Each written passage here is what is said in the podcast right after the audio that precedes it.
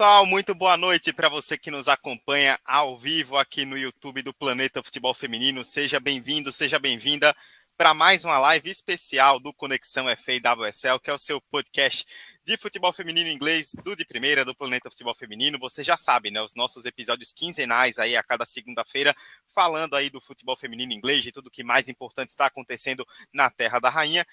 E estamos aí na segunda-feira, dia 9 de maio, segunda após encerramento da WSL. Acabou a temporada ontem, no domingo, com o título do Chelsea. Chelsea e Arsenal brigavam pelo título até o fim. O Chelsea conquistou mais um campeonato. O Manchester City também carimbou a vaga aí na Champions League. Muita coisa para a gente comentar e por isso estamos de volta. A gente fez uma live lá no começo da temporada, ainda do ano passado, com as nossas expectativas, o que esperávamos, o que projetávamos para uma temporada longa aí de 22 rodadas acabou a temporada e a equipe do Conexão FAWSL está de volta agora para a live de encerramento aí dessa temporada 2021-22. Como vocês estão vendo aí na tela, hoje é mesa cheíssima.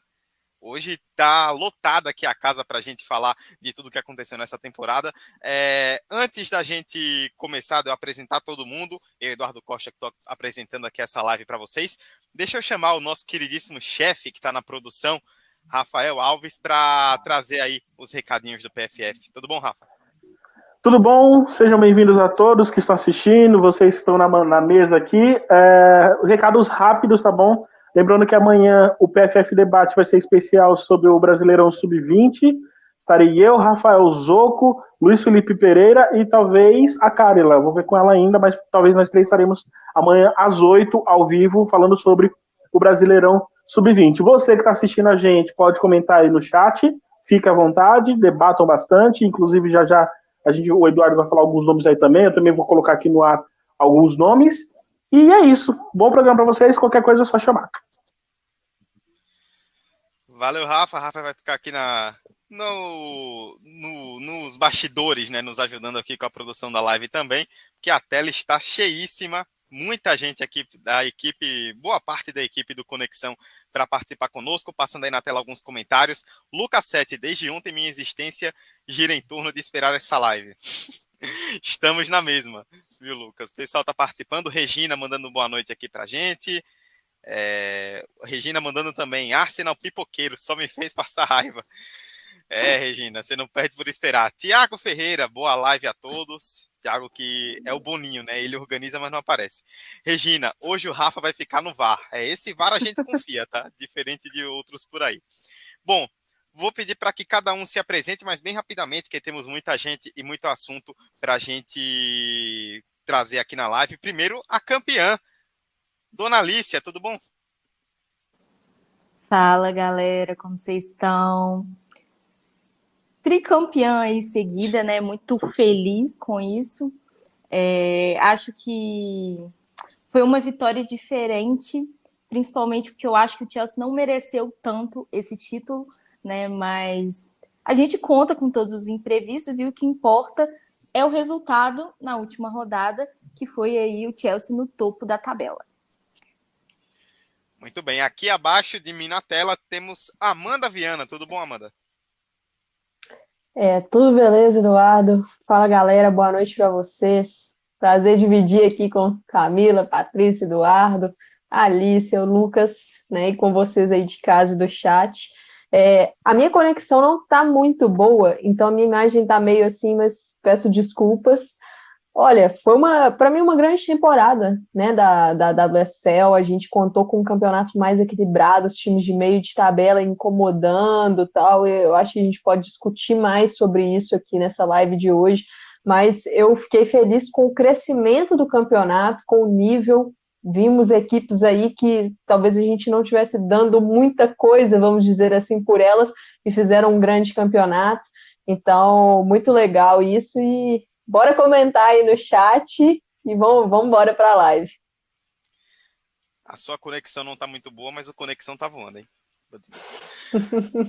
Lá embaixo no canto direito, Lucas Bichão, que está estreando aqui com a gente. Ele já estava aí na equipe durante a temporada, mas ainda não havia participado nem das gravações, nem de lives. Agora estreando. Tudo bom, Lucas? Prazer. O prazer é todo meu, devendo mais do que ao banco, né? Porque já deveria ter participado em algum momento. Mas finalmente estamos aqui para falar dessa temporada que foi bem empolgante, teve, teve aquele gostinho de disputa até o final, que acho que muito relevante para o produto final é, da WSL, né? Então é isso, a gente vai comentar e espero que todos participem junto aí no, no chat. É isso. Aqui na coluna de cima, de um lado temos ela, protegidíssima do frio de tudo quanto é jeito e pronta para lamentar o vice-campeonato do nosso Arsenal. Patrícia Zene, tudo bem? Tudo bem, Eduardo. Oi, gente. Oi, vocês que estão nos acompanhando. É, tá frio nessa de Curitiba, não posso falar. Sempre quando falam que tá frio em Curitiba, tá mais. É verdade, vocês podem ver como, como isso é verdade. É, enfim, né? É, vocês já falaram temporada muito boa na, na, na WSL. É, a, a, gente esperava isso já, né? Uma evolução a mais no, no campeonato. O Arsenal brigando pelo título até o final.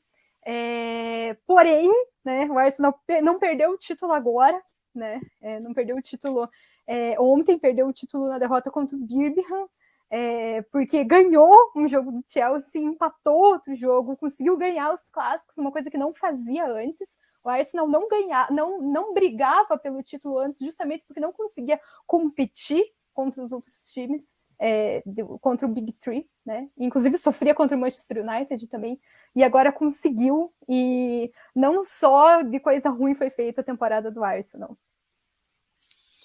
Muito bem, por fim, aqui no meu outro canto aqui ao lado, ela que tem mais camisa do que muito time tem ano de vida por aí.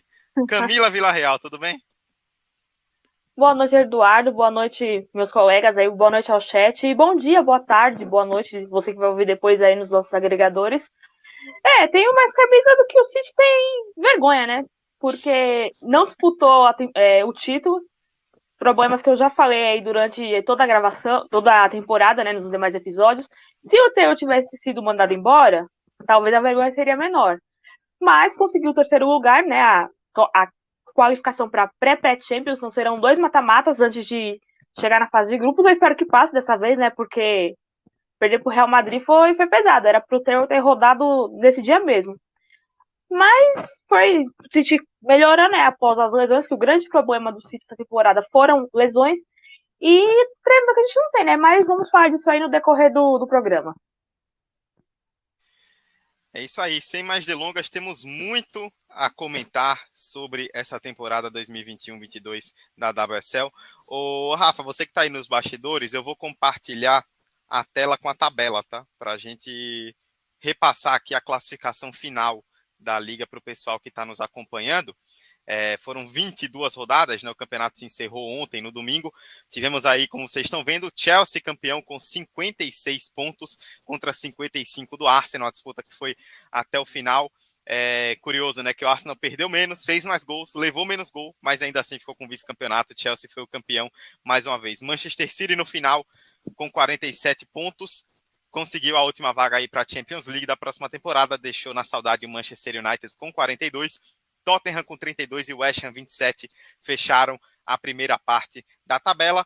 Na segunda metade tivemos aí, como vocês veem, descendo, Brighton com 26, Reading com 25, Aston Villa 21, Everton, que foi a grande decepção da temporada, com 20, e o Leicester com 13, o Birmingham ficou com 11 pontos na lanterna, acabou sendo rebaixado. Ainda conseguiu duas vitórias nos últimos quatro jogos, mas não foi suficiente. O Birmingham, enfim, depois de anos tentando, conseguiu o rebaixamento. E é por essa tabela que a gente vai seguir aí para trazer os assuntos do mais importante dessa temporada. Eu vou jogar primeiro a Alicia na conversa, né, para trazer algo, Alicia, que você falou na introdução sobre o Chelsea talvez não ter merecido o título. E foi uma temporada de altos e baixos do Chelsea, né? O Chelsea sofreu bastante dentro e fora de campo, inclusive o Lucas comentou: ninguém mereceu. Chelsea e Arsenal se esforçaram em alguns momentos para perder a disputa. O lado vermelho de Londres conseguiu. É, o Chelsea teve problemas dentro e fora de campo, né? Ainda mais fora, com toda a questão do Abramovich, clube vendido e tudo mais, mas ainda assim conseguiu, aos trancos e barrancos, no final, vencer os jogos a menos que tinha, superou o Arsenal e levou mais um campeonato. É isso aí, né? É, acho que a temporada do, do Chelsea, esse título, né, é o que vale a pena no final, assim. mas foi uma temporada, no geral, que deixou muito a desejar, né? A gente viu o Chelsea perdendo a final da Copa da Liga para o Manchester City e a gente vinha vendo aí grandes atuações do Chelsea contra o Manchester City e, e né, perdeu o título. É, Champions League nem se fala, né, entrou com mais ponto aí que os dois é, times aí que passaram na fase de grupos. E isso foi importante, né, para ter também esses jogos, né, é, adiados, né, teve a questão da pandemia, que alguns jogos foram adiados, principalmente o jogo com o Tottenham, esse jogo contra o West Ham ali perto do Natal, do, das festas, né, e ainda tem a FA Cup, mas eu acho que esse título é o que compensa no final de um, um, uma temporada um pouco conturbada, sem ver muito do Chelsea que a gente está acostumado a ver. É, algumas coisas boas, algumas coisas ruins. Acho que a pior parte é essa, esse tempo fora da Kirby, né? Ela teve lesão, teve Covid, teve complicação da Covid com os problemas que ela tem do coração né, tá cotada a ficar fora da Euro por causa né, de não estar 100%. É, mas, por outro lado, a gente vê o crescimento da Fleming, que era uma coisa que eu falava muito também no, na temporada passada, e com as Olimpíadas, com, a, com o Canadá campeão, né, essa necessidade de utilizar mais a Jessie Fleming, que a gente viu, né, e foi muito importante. Mas alguns jogos do Chelsea ali não foi nem um pouco bonito de ver, e isso inclui o jogo contra o Birmingham, né, que venceu por um a 0 ali que eu achei que não ia vencer de jeito nenhum. O tempo tava passando, tava passando, passando e no final arranjou ali o gol no finalzinho. É, acho que eu concordo um pouco aí com o, o Lucas Sete, acho que foi o Lucas Sete, né, que falou sobre a questão dos times não merecerem, mas eu acho que o Arsenal mereceu um pouco mais pelo que eu achei assim de, é, de, de bom trabalho aí, de boa campanha que o Idval fez aí desde que chegou, né? Tanto que chegou um pouco mais longe na Champions, a Black Staniels aí que chegou arrebentando a boca do balão, né? As outras jogadoras, Beth Mead. Então, eu considero assim que o, o Arsenal mereceu mais por causa disso. Mas em relação ao Chelsea, a gente tem o destaque de sempre, sempre quer que sempre né, dá umas pipocadas, mas acha uns golzinhos aí e vira Golden Boot novamente. Muito bem. É, eu queria. Ainda vamos falar, vamos continuar falando do Chelsea, então, né, Amanda? É, pegando esse gancho aí do que a Alicia falou. Né, se a gente for lembrar, desde o começo da temporada, né, o Chelsea começou perdendo para o Arsenal, inclusive na primeira rodada teve um início atribulado, muito se questionou a, a, a, o trabalho da Emma Reis. Veio a eliminação na Champions, né, que foi algo também inesperado pela força que o Chelsea tinha é, pensando em Champions League. E ainda assim o Chelsea conseguiu, né? Se a gente for pensar no Chelsea, e até também falando um pouco de Arsenal, né? O que é que você acha que acabou sendo a chave assim para o Chelsea virar em determinado momento e sair de uma situação difícil para conseguir reassumir e terminar com o topo da tabela?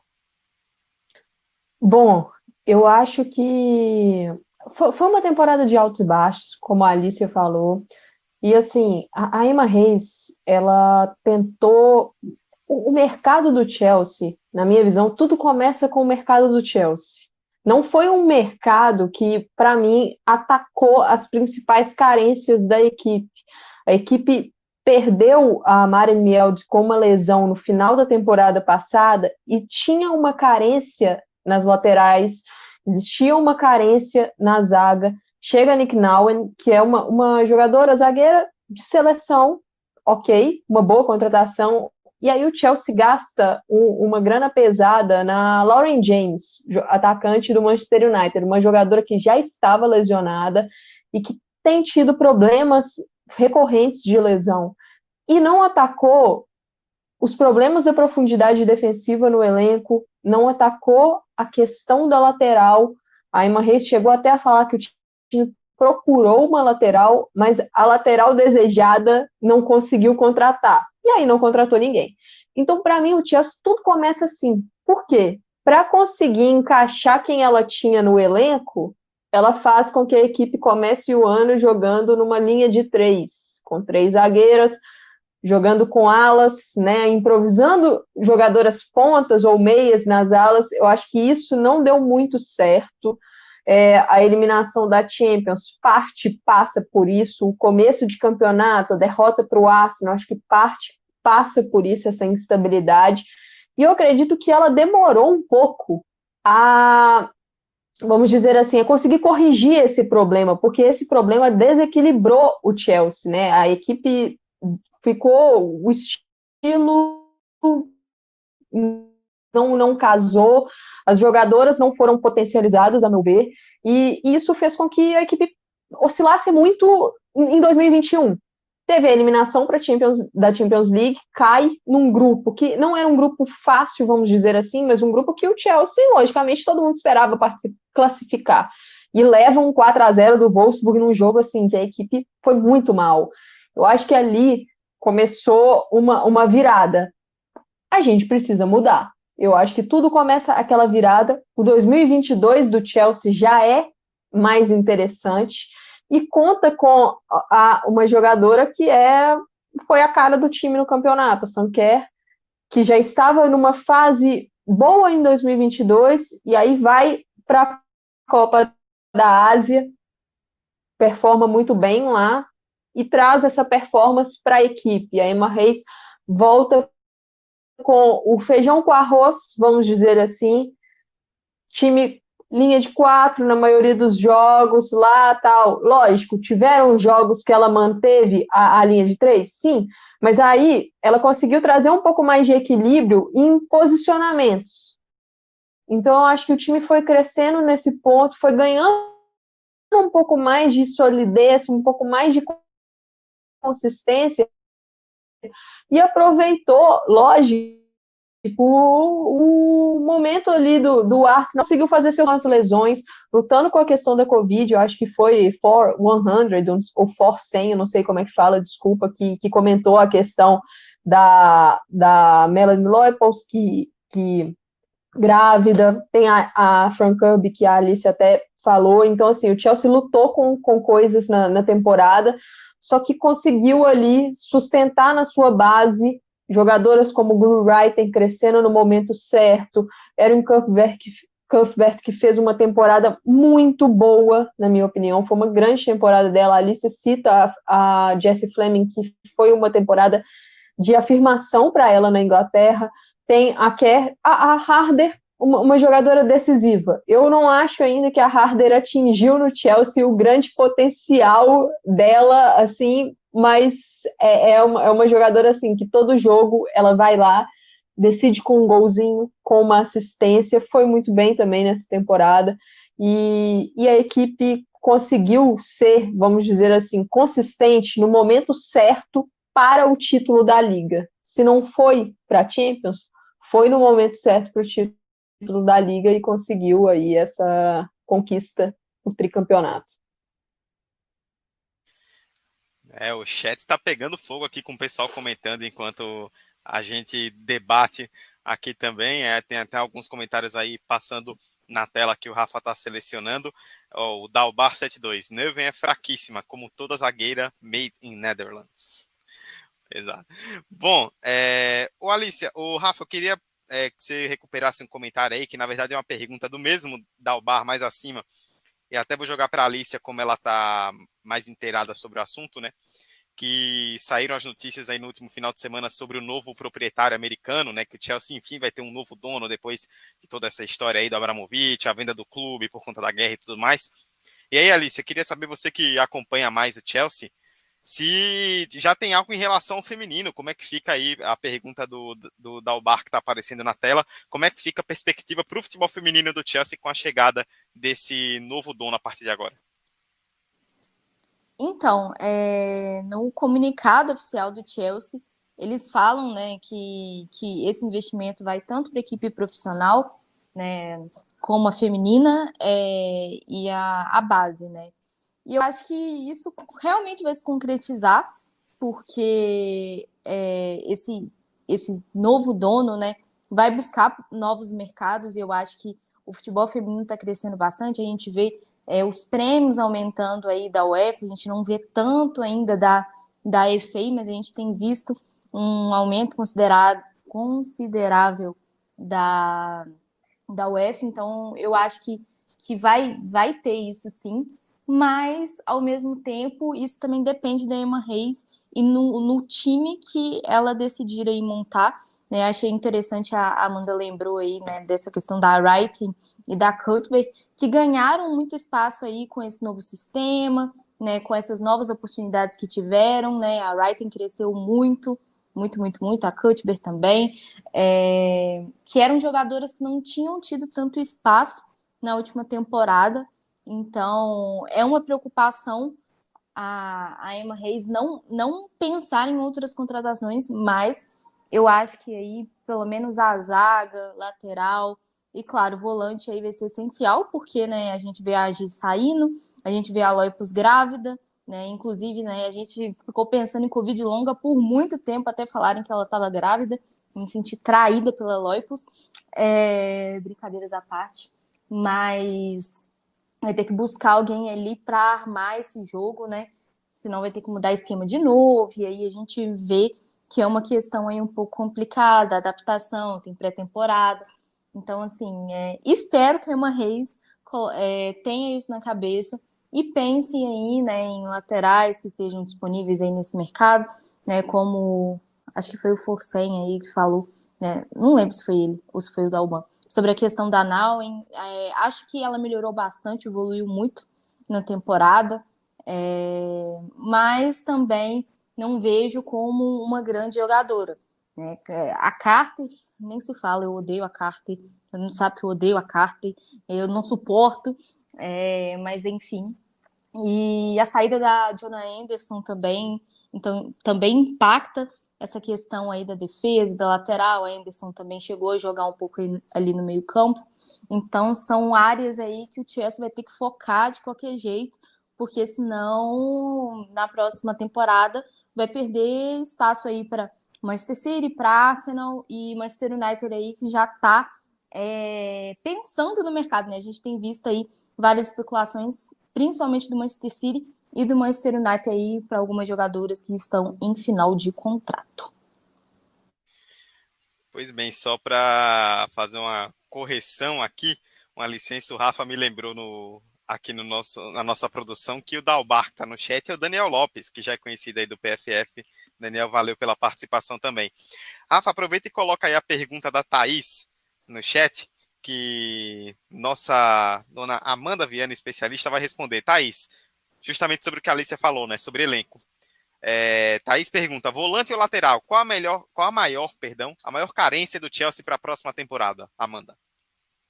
Essa é uma pergunta muito difícil de responder, porque são duas posições que o Chelsea tem, assim, urgência de peças para essa próxima temporada. Já tinha para a temporada atual, mas para a próxima aumenta ainda mais, porque como a Alice citou, vai perder a John Anderson, que não renovou o seu contrato, vai perder também ali para o setor de meio campo, perde a Di, que não é uma volante, mas é uma, uma meio campista que compõe, perde a Drew Spence, que não é uma jogadora que tem ali presença certa nos jogos, mas é uma peça de elenco, então você perde profundidade no setor, vai perder também a Melanie Leupolz, que está grávida. Então, assim, é uma jogadora que a gente não sabe se ela jogar quando é, acontecerá o nascimento da criança, então se vai, quando que ela vai voltar, então o Chelsea precisa se reforçar nesses setores. É, eu ainda acho que assim são volante e lateral são peças que são de ouro no mercado. Várias equipes precisam de volante lateral. O Chelsea, na minha visão, evoluiu da temporada passada para essa, em termos de competitividade. Eu acho que a equipe caiu, então vai precisar de abrir a carteira, para falar a verdade. Não, não são posições aí que, que vão ter jogadoras livres assim para o time pegar é, de free agency. Então, assim, é, eu acho que precisa mais de lateral, para falar a verdade, do que de volante, apesar de da profundidade do meio-campo cair bastante. Mas eu acho que a temporada ali dá para conseguir compor pelo menos uma equipe titular ali com o que tem. Só que Marimelde é uma jogadora que ninguém falou como é que vai. Se recuperou 100% mesmo, que eu acho que não recuperou. se vai renovar o contrato ou se não vai. Então é mais um problema e assim a Emma Reis vai ter que ser é, muito astuta nesse mercado se a equipe quiser brigar pela Europa, que é o título da Champions, que eu acho que é o desejo do Chelsea. E a WSL, acredito que a gente só vai ver crescimento, crescimento, crescimento nos próximos anos. O Manchester City está fazendo um mercado interessante. Então vamos ver como é que vai ficar. Muito bem. É, antes da gente puxar para o Arsenal, né? A gente vai falar agora do vice-campeão. Só para destacar que tem uma enquete aí no chat do, da nossa live no YouTube. É, uma pergunta, né? Em que prateleira está a FAWSL entre as ligas do mundo depois dessa temporada, né? São quatro opções: principal liga da Europa, uma das principais ligas da Europa, principal liga do mundo ou uma das principais ligas no mundo. Quatro opções aí para você responder. Tá no chat aí a enquete para vocês selecionarem a opção. Bom, é, 26 minutos de live, a gente falou bastante aí do Chelsea. Rafa, só dá uma passadinha pelos comentários antes da gente ir de Arsenal falar aí do vice-campeão que protagonizou essa disputa com o Chelsea. Mutado.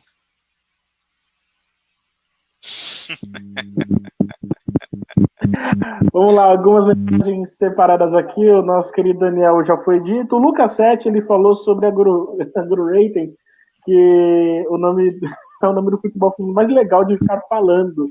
Sim, todo jogo do Chelsea ou do eu fico falando o nome dela em voz alta por alguns minutos. Eu tô com você nessa. A Thaís e Vianney já falaram, né? Deram boa noite para ela. É, e já leram a pergunta dela. A Ana Lu também, se eu não me engano, acho que a Ana Lu do Taberna do Grêmio, né? Se eu não me engano, se for, um beijão, Ana Lu. Valeu pela participação. Se não for também, valeu pela participação. É, o, Chelsea, o Chelsea teve mercado, só, só foi perdendo quem. É, e quem adicionou no final não estava adicionado porque não ajudou.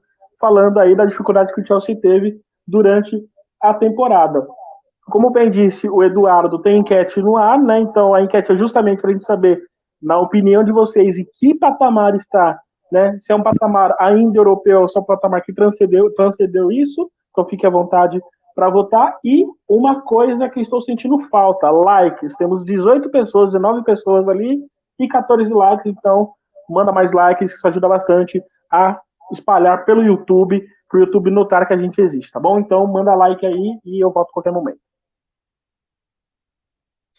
Isso aí, senta o dedo aí no like para ajudar essa live a aparecer para mais pessoas. Bom, o Chelsea foi o campeão com 56 pontos, um atrás dele ficou o Arsenal com 55.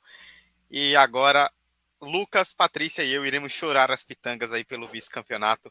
O Pati, vou começar com Eduardo, gente... Oi, calma. Rapidinho. Só um comentário que me chamou a atenção. No começo da live, foi o da Regina, que a Regina falou: Arsenal pipoqueiro, só me fez passar raiva. Nesse momento eu lembrei de Kátia Valentim. Um comentário que um abraço ela Kátia, faria. Mano. Então aproveitar para mandar aqui um abraço para Kátia, porque Beijo, Kátia, esse você. comentário Grande, ela faria assim na tora aqui. Eu lembrei da Cátia e daquela figurinha que circula no nosso grupo, né? Que eu fiz do Arsenal da minha vida e o Arsenal fez da minha vida o inferno. É basicamente isso. Beijo para Cátia aí oficialmente, para ela que está nos nossos corações. É... Paty, vou começar contigo. A gente destacou em off, né? O Arsenal teve menos derrotas, fez mais gols, tomou menos gols, conseguiu corrigir ali um problema seríssimo das últimas temporadas, que era a questão dos jogos grandes, venceu Chelsea, venceu Manchester City e perdeu o campeonato. Como é que explica isso aí? Tem coisa mais Arsenal do que isso? Não tem nada mais Arsenal do que isso. Sei que é uma definição de Arsenal é essa temporada do time feminino. É... Assim, a gente fala as coisas ruins porque realmente isso foi muito ruim. É, o Arsenal pegou ali em dezembro um, uma época muito ruim, o time não conseguia jogar, e a gente sabe o, tanto, o quanto que o Arsenal pode jogar. É, tanto que fez aquele primeiro jogo contra o Chelsea, fez é, ótimos jogos é, na pré-Champions, fez bons jogos, é, conseguiu é, mostrar um futebol que não mostrava antes. É, eu tenho todas as minhas críticas para o Arsenal do Montemurro. É, o Arsenal do Montemurro foi é, mascarado pelo título da WSL, que era uma coisa que o Arsenal precisava muito, que a, que a torcida queria, todo mundo queria. O Arsenal precisa ganhar a Liga, precisa ganhar a Liga, porque só ganhava a Copa. É, precisa ganhar a Liga, ganhou com ele, então agora ele se tornou o melhor técnico do Arsenal só porque ele conseguiu isso é, o que é mentira. A própria Miedema é, já, já falou que aquele título é, não permitiu ao Arsenal de evoluir, porque ficaram tipo, ai, a gente ganhou um título, ai, que bom. E daí vai fazer o que agora? Tanto que o próprio Montemurro saiu. Né? Ele pediu para sair é, no, no, final da temporada passada, alegando problemas, é, porque ele queria passar o tempo com a família, foi para Juventus.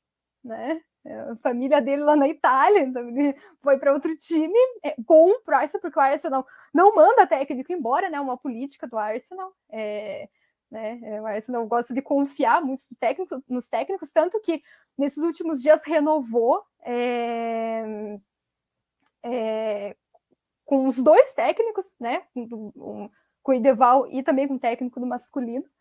É, antes mesmo do, do, da temporada do masculino terminar, né? é, crítica da torcida, porque a torcida do Arsenal só sabe criticar, é para isso que a gente está aqui, né? É, e não tem como não falar da evolução do Arsenal com o Ideval. É, a, a, a, o Arsenal tem uma característica agora, que é, é o time tem passe muito bom, gra muito graças a Leah Williamson. É, ela é uma jogadora importantíssima ali. É, a gente sempre falou nos, nos, nos nossos é, episódios de como ela seria muito melhor ali como volante, porque ela distribui a bola muito bem.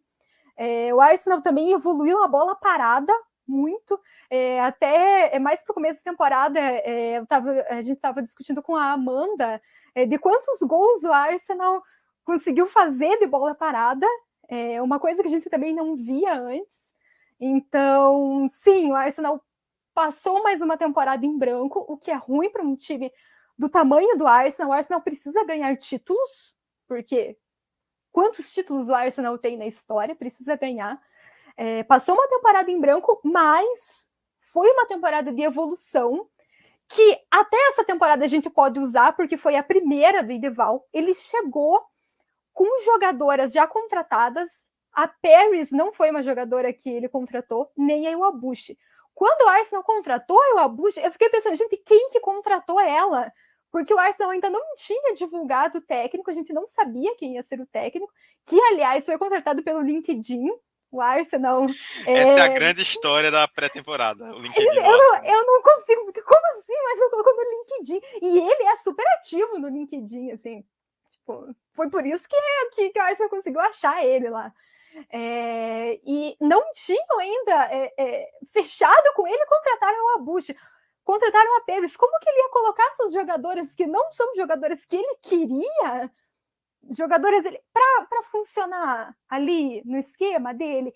E uma coisa muito, muito legal que eu li num, numa matéria que o Tim é, é, escreveu agora para o final da temporada antes dele, do, do Edeval chegar no Arsenal, perguntaram para ele que jogadoras que ele queria no Arsenal. E ele falou da Manum. E o Arsenal já tinha contratado a Manum antes dele chegar.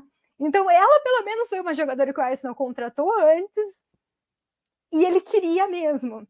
É, mas, tirando isso, ele, assim, não deu muito certo, mas ele contratou a Hit, né? Não deu certo por conta de lesão, enfim, sei, mas ela era uma contratação dele que infelizmente não deu certo, mas aí depois, na, na, na, na, na janela de janeiro, ele contratou a Black Stadiums, que chegou jogando muito. É, agora ela é das, já, já, é uma das principais jogadoras do ataque do, do Arsenal.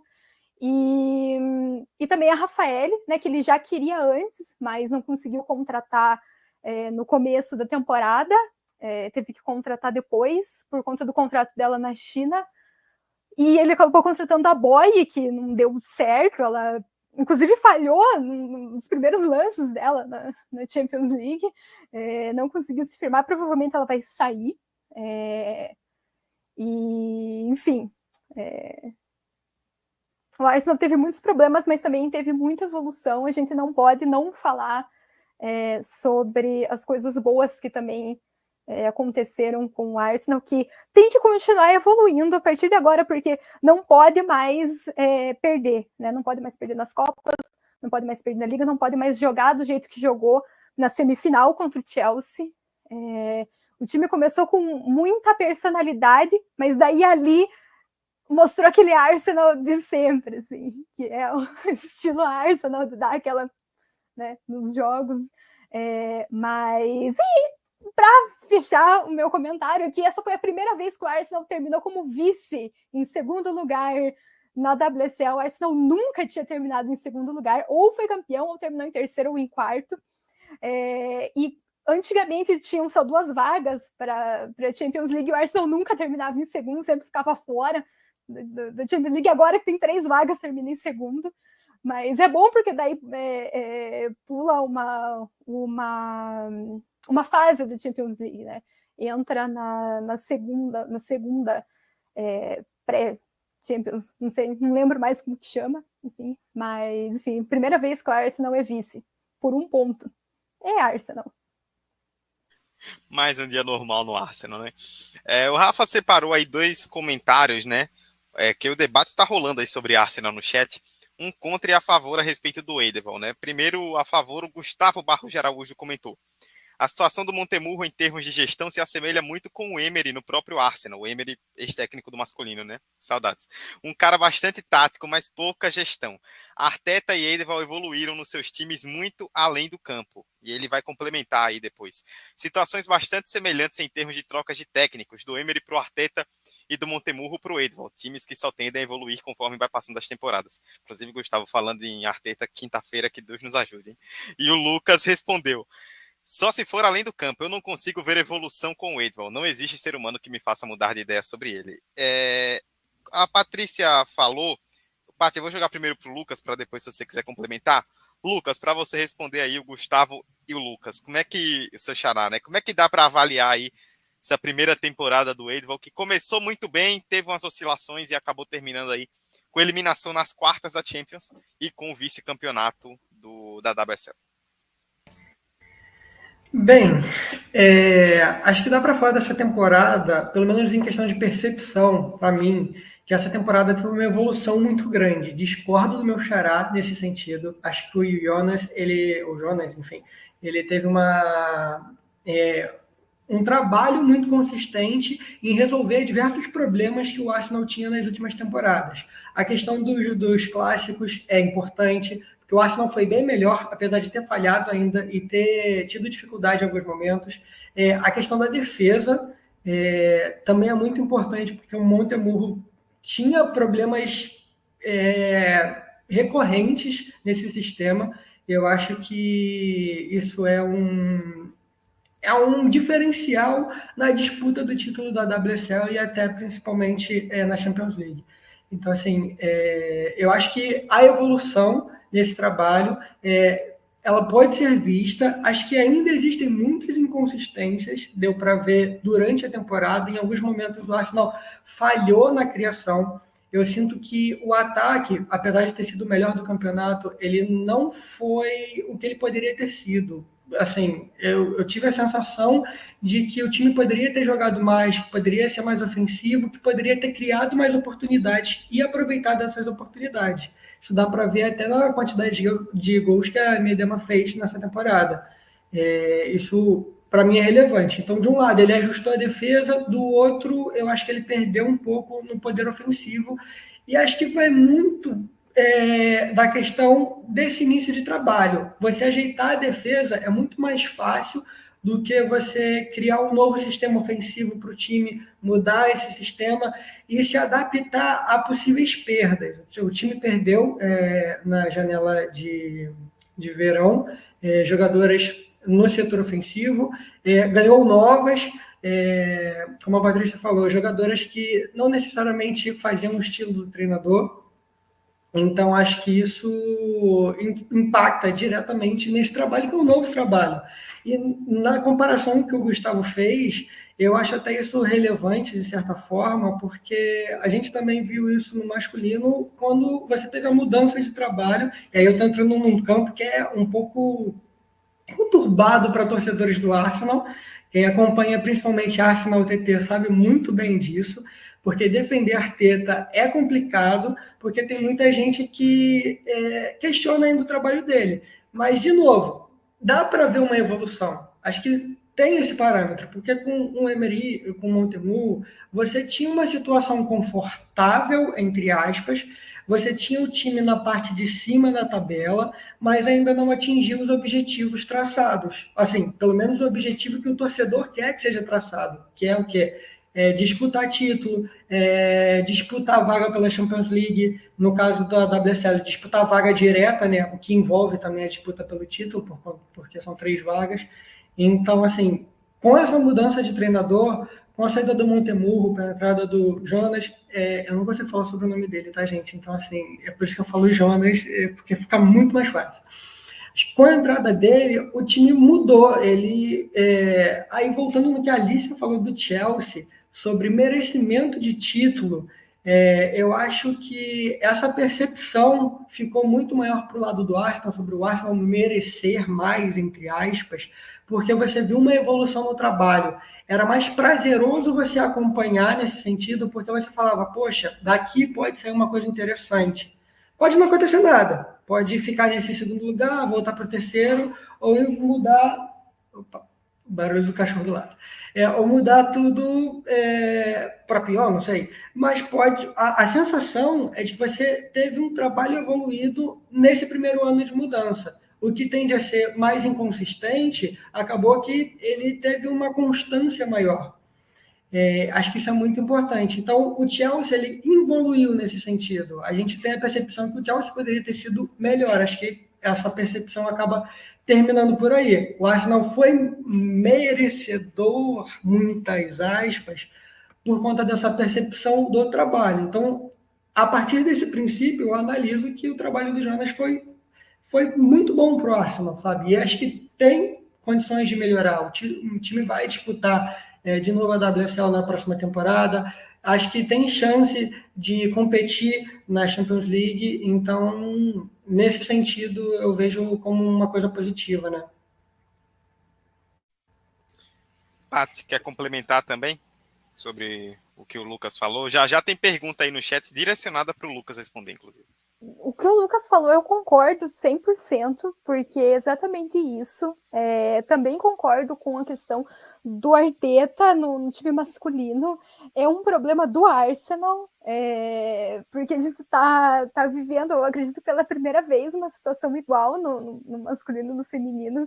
E a, e a reação da torcida, por mais que não seja a mesma torcida, porque cada um cada um tem um público meio diferente, é a mesma, né? Eu tive muita gente já pedindo pro Edeval sair, é, gente, precisa de um trabalho, é, precisa é, de uma continuidade, é, precisa colocar o, a cara do técnico ali.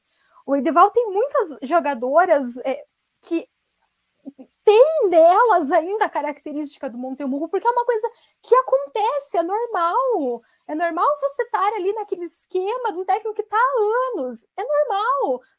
Vai, vai, vai passar. A, a, a, Camila ainda não, não participou aqui, porque a gente ainda não chegou no Manchester City. Mas a gente está aguardando ver, ela para daqui a pouco. Se você for ver, o, o, o Manchester City, depois que o Nick Cushing saiu, ainda continua um tempo com as mesmas características. Você passa um tempo com as mesmas características do técnico anterior. E às vezes é bom e às vezes é ruim. Porque se o técnico anterior é bom, o time pode continuar ali bem. Se o técnico é ruim, ele, o time pode dar aquelas. Claro, o Arsenal tem muito que evoluir, muito. Tem um, um, um, um assim, uma, uma brecha enorme para evoluir, precisa de reforço, precisa de reforço, pelo menos um reforço para cada posição. É...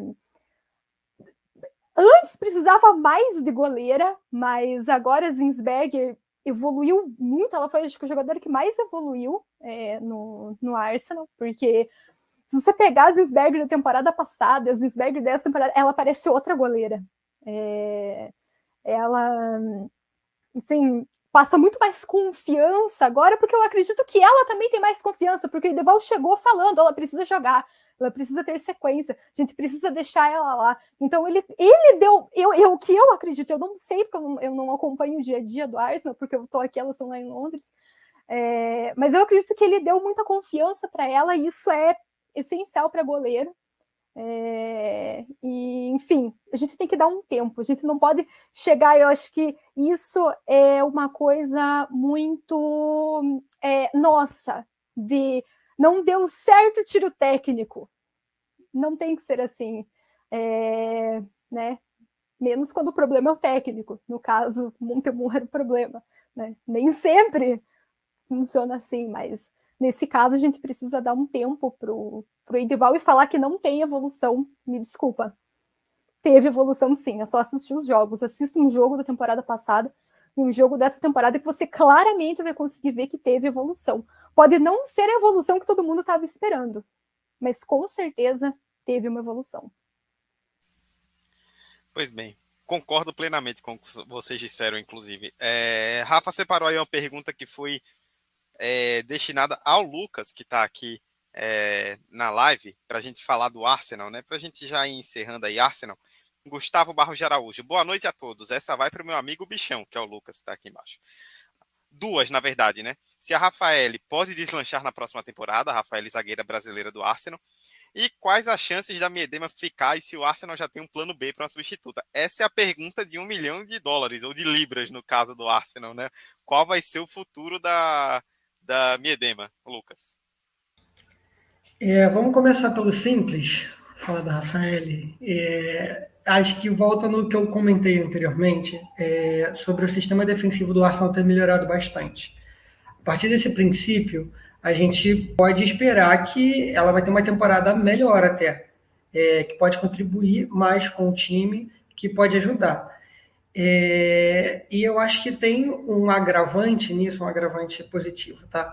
É, em algum dos podcasts do Conexão, eu não lembro qual o episódio, não lembro quem falou, mas citou a saída de bola dela, que é uma saída de bola interessante, que pode contribuir é, para o estilo de jogo do Arsenal, para que eu acho que eu posso estar falando uma besteira absurda, e, de novo, não gosto muito de comparar com o time masculino, mas voltando ao time masculino, eu acho que o Arsenal, como um todo, como instituição, está tentando se encontrar é, de uma forma que possa ter um estilo de jogo padronizado, é, ter jogadores padronizados, é, ter uma identidade como clube.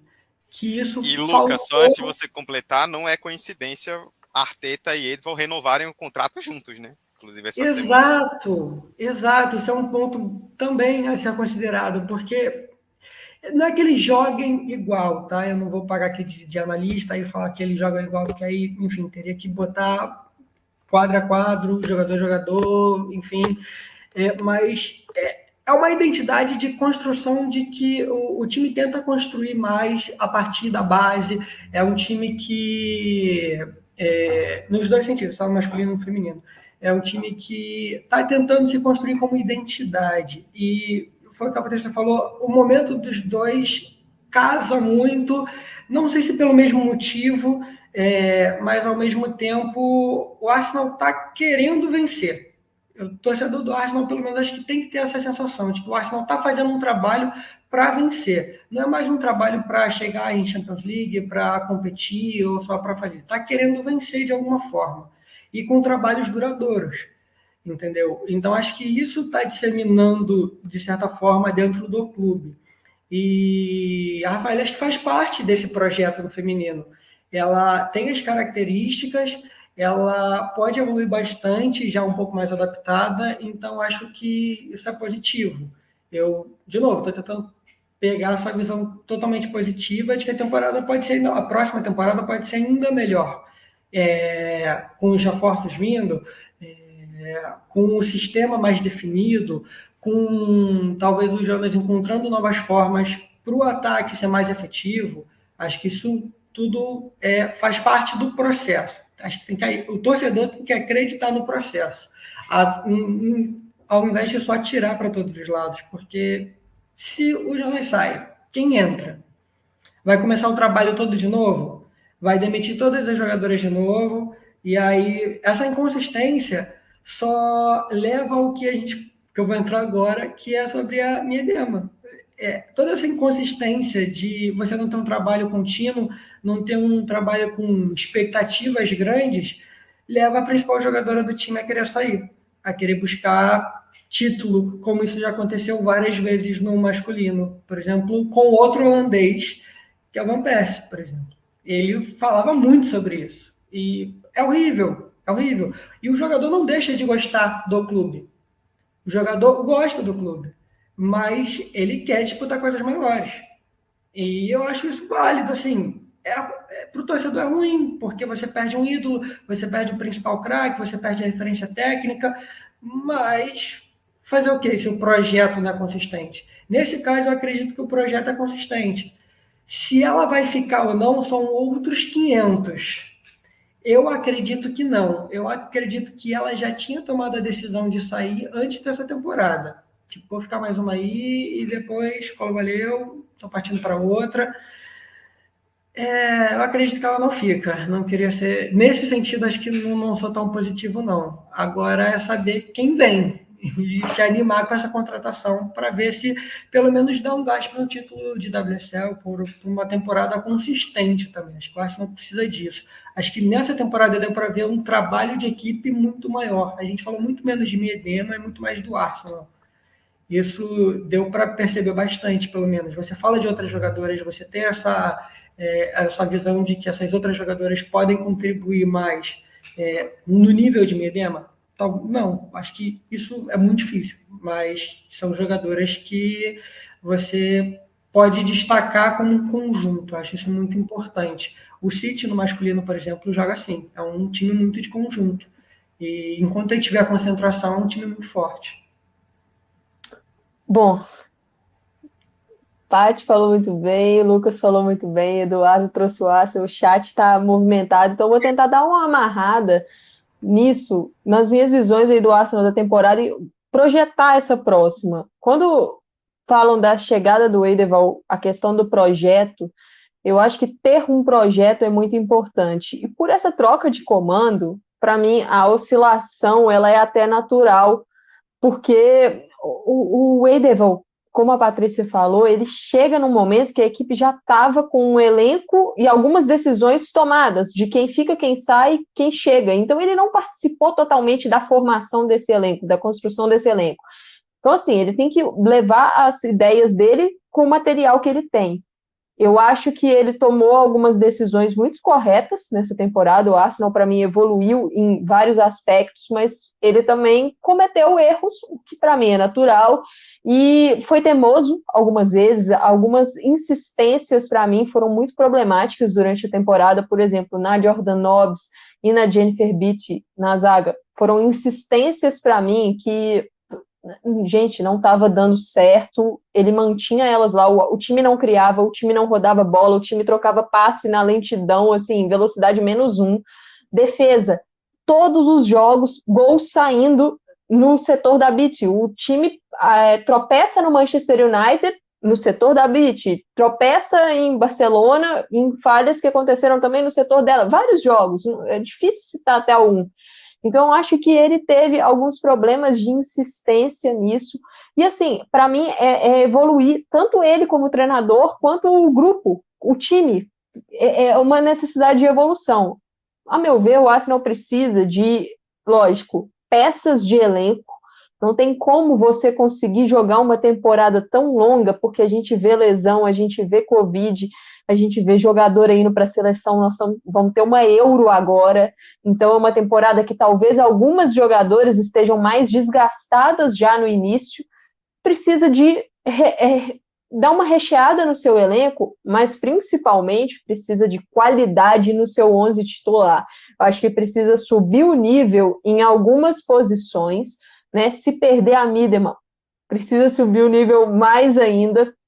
Acredito que a chegada da Black Stenius já é uma tentativa de antecipar com um nome mais de peso para o ataque, é o que poderia ou poderá acontecer agora. A Black Stenius, para mim, foi uma oportunidade de mercado. Era uma jogadora que a gente já falou que em episódios anteriores do Conexão estava quase certa com o Manchester United. O Arsenal conseguiu dar o chapéu pela Black Stenius.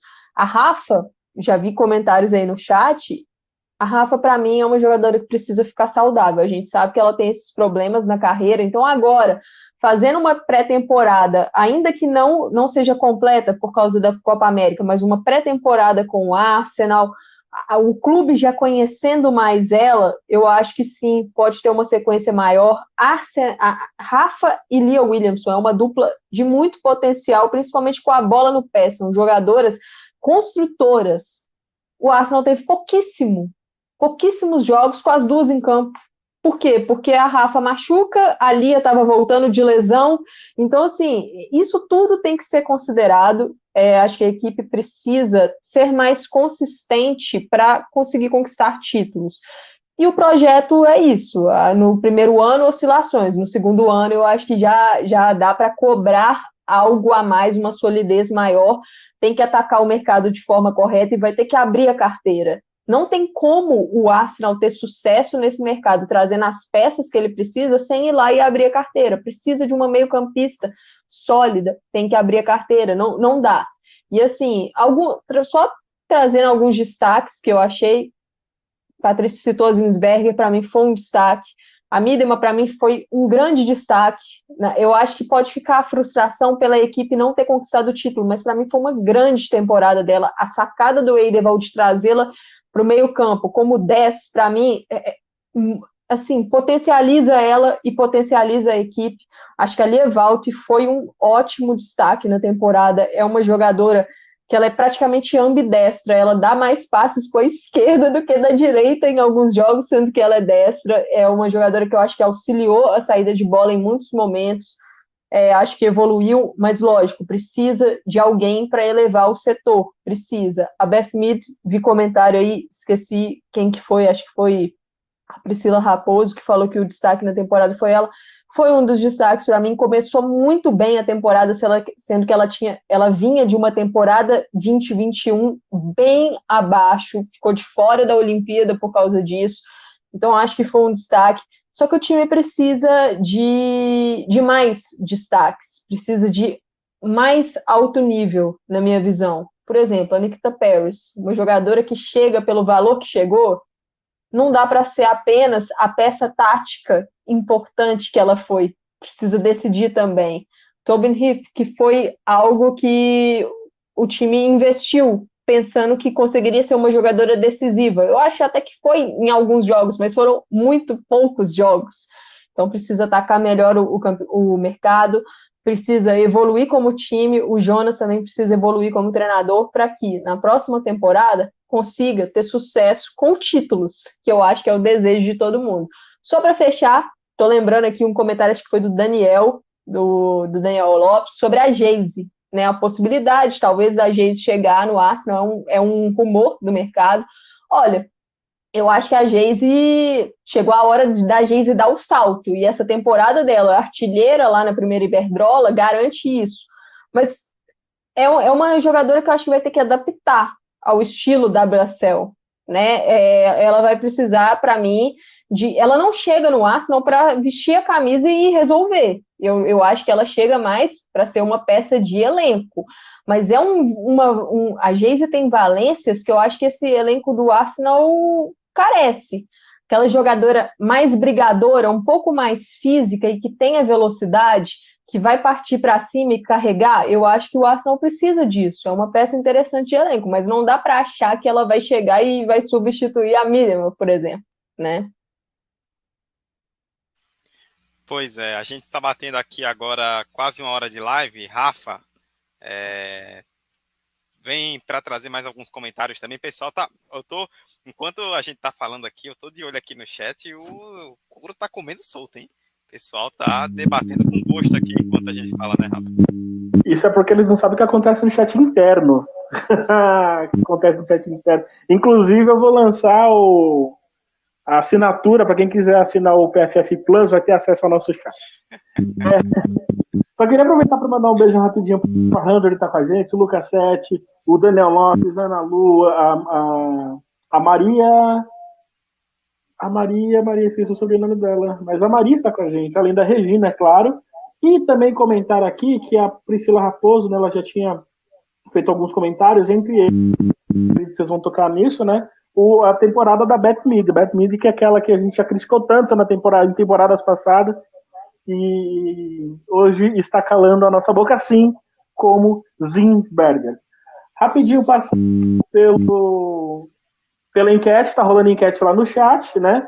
Então, a pergunta é: em que prateleira está a FWSL entre as ligas do mundo depois desta temporada?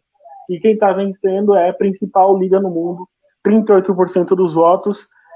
Eu tendo a estar também, mas acho que é uma das principais ligas do mundo, embora acho que o caminho é logo ali também para ser a principal. Continue participando, continue mandando mensagens, continue dando like, já aumentou o número de likes, já estamos com 24. E qualquer momento eu voltarei ou não. Tchau. Nossa audiência é inteligente e a, a resposta da enquete na, no chat mostra isso. Continue votando, deixando like, compartilhando aqui também. Bom, se o chat era o que estava pegando fogo, agora o que vai pegar fogo é a live, porque chegou o momento que todos nós aguardamos, onde Camila Villarreal irá tecer seus comentários com, é, é, embasados na razão e na calma sobre o Manchester City, a esquadra do professor Gareth Taylor, dona Camila, que teve um começo de temporada horrível. Tinha uma hora que a gente olhava e falava, nossa, por onde é que o City vai? Porque ele não ganha de ninguém, não ganhava literalmente de ninguém. E de repente se recuperou ali do meio para frente da temporada, encaixou uma sequência de vitórias, se aproveitou de alguns vacilos do Manchester United e conseguiu a vaga para Champions conseguiu, no fim das contas, com a campanha melhor no final. Mas, assim, se a gente pegar o que esperávamos no começo da temporada, não fez mais do que obrigação com uma dose um pouco maior de dificuldade, né? Sim, é, é que você mandou no grupo, Eduardo, lá no nosso grupo no WhatsApp, é as apostas que a gente fez lá na, na, na live da temporada, se puder colocar aí na tela. Não, eu, eu não apostei no City. Só a aposta da, da Champions League, para o pessoal ter noção do, não, pode colocar tudo. Vamos, vamos expor. Esposa de aí, que eu também acreditei. Tá, Como eu não tô, eu quero que exponha, hein? Eu quero que exponha. Só porque eu não tô, aí eu quero saber. Cada um falou eu aí. Eu tô e quero ser, quero ser exposta. Mas o que pegou no City foram as jogadoras que voltaram de lesão, que são jogadoras essenciais. O Roybuck voltou, o Walsh voltou. Holton até tentou voltar, mas lesão no tendão é muito complicado ela tá tentando uma vaga na, na Euro, né? Porque ela ia ser a capitã, né? Ela é, passou a braçadeira para o Williamson, que foi uma escolha acertada. Mas agora ela tá. O foco dela é tentar uma, uma vaga. Se por causa da pandemia a UEFA colocar 26 vagas na convocação final, ela ainda tem alguma chance, mas se forem só 23, que é o, o, tradicional, ela não vai ser convocada, ela não tem vaga, infelizmente, porque lesão no tendão e no começo do ano, é, é corrida contra o tempo mesmo. Mas 2021 do City foi péssimo, primeiro semestre, pelos motivos que eu devo ter falado na outra live que o Eduardo lembrou, que eu não vou lembrar, que não teve pré-temporada, lesões, e o treinador que não existe. Ele tá lá, pessoa física, mas poderia ser eu, poderia ser vocês no chat, poderia ser qualquer pessoa, que ia ser a mesma coisa, porque ele ele é um seguidor fiel do guardiolismo e até aí, ok, ele poderia seguir os, os ensinamentos do Guardiola, do Klopp, do Carilli, se ele quisesse, mas o que pegou, além das lesões e falta de pré-temporada, foi não ter o plano B, por exemplo, não temos meio campo, o que eu vou fazer aqui? Filho, se vira, vê o que tem aí e põe para jogar, cara. Aí nesse meu tempo perdeu para Tottenham, tudo bem que no caso do Tottenham, foi o time foi roubado porque foi em gol de mão. Então aí não, não vou colocar a culpa 100% nele, porque gol de mão. Perdeu pro West Ham, e aí também não foi só culpa dele, assim, não tô tirando a culpa das jogadoras, que elas também estavam numa draga, estavam numa draga.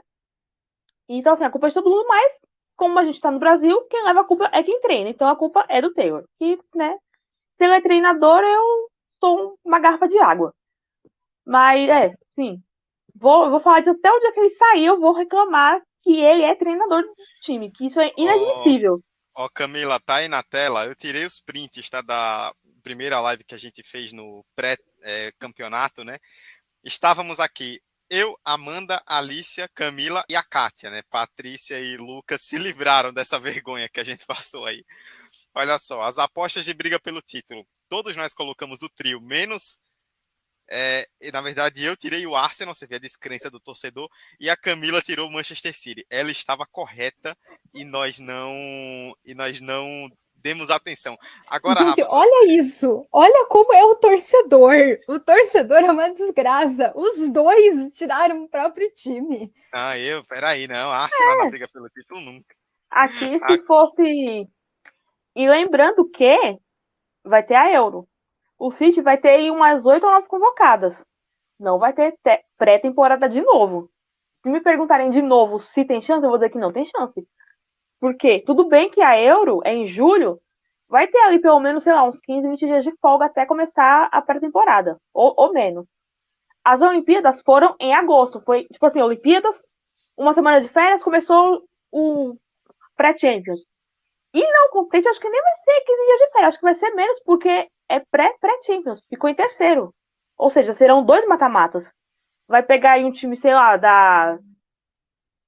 Opa, não tô com aqui um time, sei lá, da República Tcheca, um da Geórgia, um da Bielorrússia, não, Bielorrússia acho que tá de fora. Sei lá, se, se tivesse a Rússia, poderia ser um time russo aí qualquer, vai golear. Aí chega no segundo mata-mata, vai pegar um Real Madrid da vida de novo, vai tomar pau de novo. Eu tô vendo já, é o mesmo filme. Uma solução que eu vejo para isso é. Opa! É fazer contratações mais pontuais de jogador assim. Ou pega alguém jovem com alguma experiência, como foi, foi com a Kelly, foi com a Macy, Jovens, o City já tem a experiência de contratar. É, não, não, não, Thiago, Kelly Ramp dependência não. Esse, essa temporada teve bem menos. O, olha, Thiago, Thiago, hein? Thiago tá é, promovendo o caos aqui, né? Tá só promovendo o caos. E... e que eu tava falando, até me perdi. Me perdi mesmo. Ah, o Thiago me fez perder no assunto, caramba. Assim, contratações de jovens inglesas que por algum motivo não vão disputar a Euro, ou sei lá, vai disputar e jogar pouco, ou de jogadoras de outros países que ou são reservas ou trazer alguém da Ásia, porque vai ter Euro, Copa América, Copa Africana, deve ter algum campeonato de base por aí rolando, só não vai ter Copa da Ásia, porque já foi no começo do ano. Ou investir na base, porque se for contar só com, com, com o que a gente já tem, que é qualificado, mas ninguém é de ferro, vai tomar pau de novo e vai ter os mesmos problemas que foram em 2021 vai ser em 2022. Não, não tem mistério. E o Thiago citou aí Kelly Ramp Dependência. Essa temporada eu achei bem menos, até porque a Kelly voltou semana passada, no jogo contra o Birmingham. Ela voltou, fez inclusive, fez um ano que ela rompeu o LCA no jogo contra o Birmingham, voltou com gol, com assistências. A Amanda cravou ela na Euro, no nosso último episódio, que a gente gravou há 15 dias. Eu ainda tenho um pouco de dúvida quanto a isso, assim, por qualidade, por bola jogada, a Kelly vai tranquilamente. Mas ela voltou de uma lesão de LCA muito recentemente, então talvez isso pese contra ela. Mas se for só por bola, ela vai, vai estar entre os 23 e é isso. É, o Thiago também comentou aí, é, perder Camila, a Air... Oi. Só uma coisa que eu lembrei aqui, tem CONCACAF, ah. torneio da CONCACAF, Bunny Shaw vai para o torneio da CONCACAF. Então é mais uma ali, Exatamente. só que o torneio da CONCACAF ele acaba um pouco antes da Euro, então ela acaba no meio de julho, mais ou menos ainda. No, vamos dizer assim, dois terços do mês de julho. Bem lembrada, Amanda. Obrigada. Tem a bendita CONCACAF. Tudo bem que lá é várzea. A final vai ser México e Estados Unidos, ou Estados Unidos e Canadá. Vai ser Estados Unidos e alguém já. Já vão com esse pensamento, galera. Não esperem surpresa nem nada. No caso da Shaw, talvez ela saia um pouco antes, né? Talvez caia, sei lá, numa quarta de final, por aí.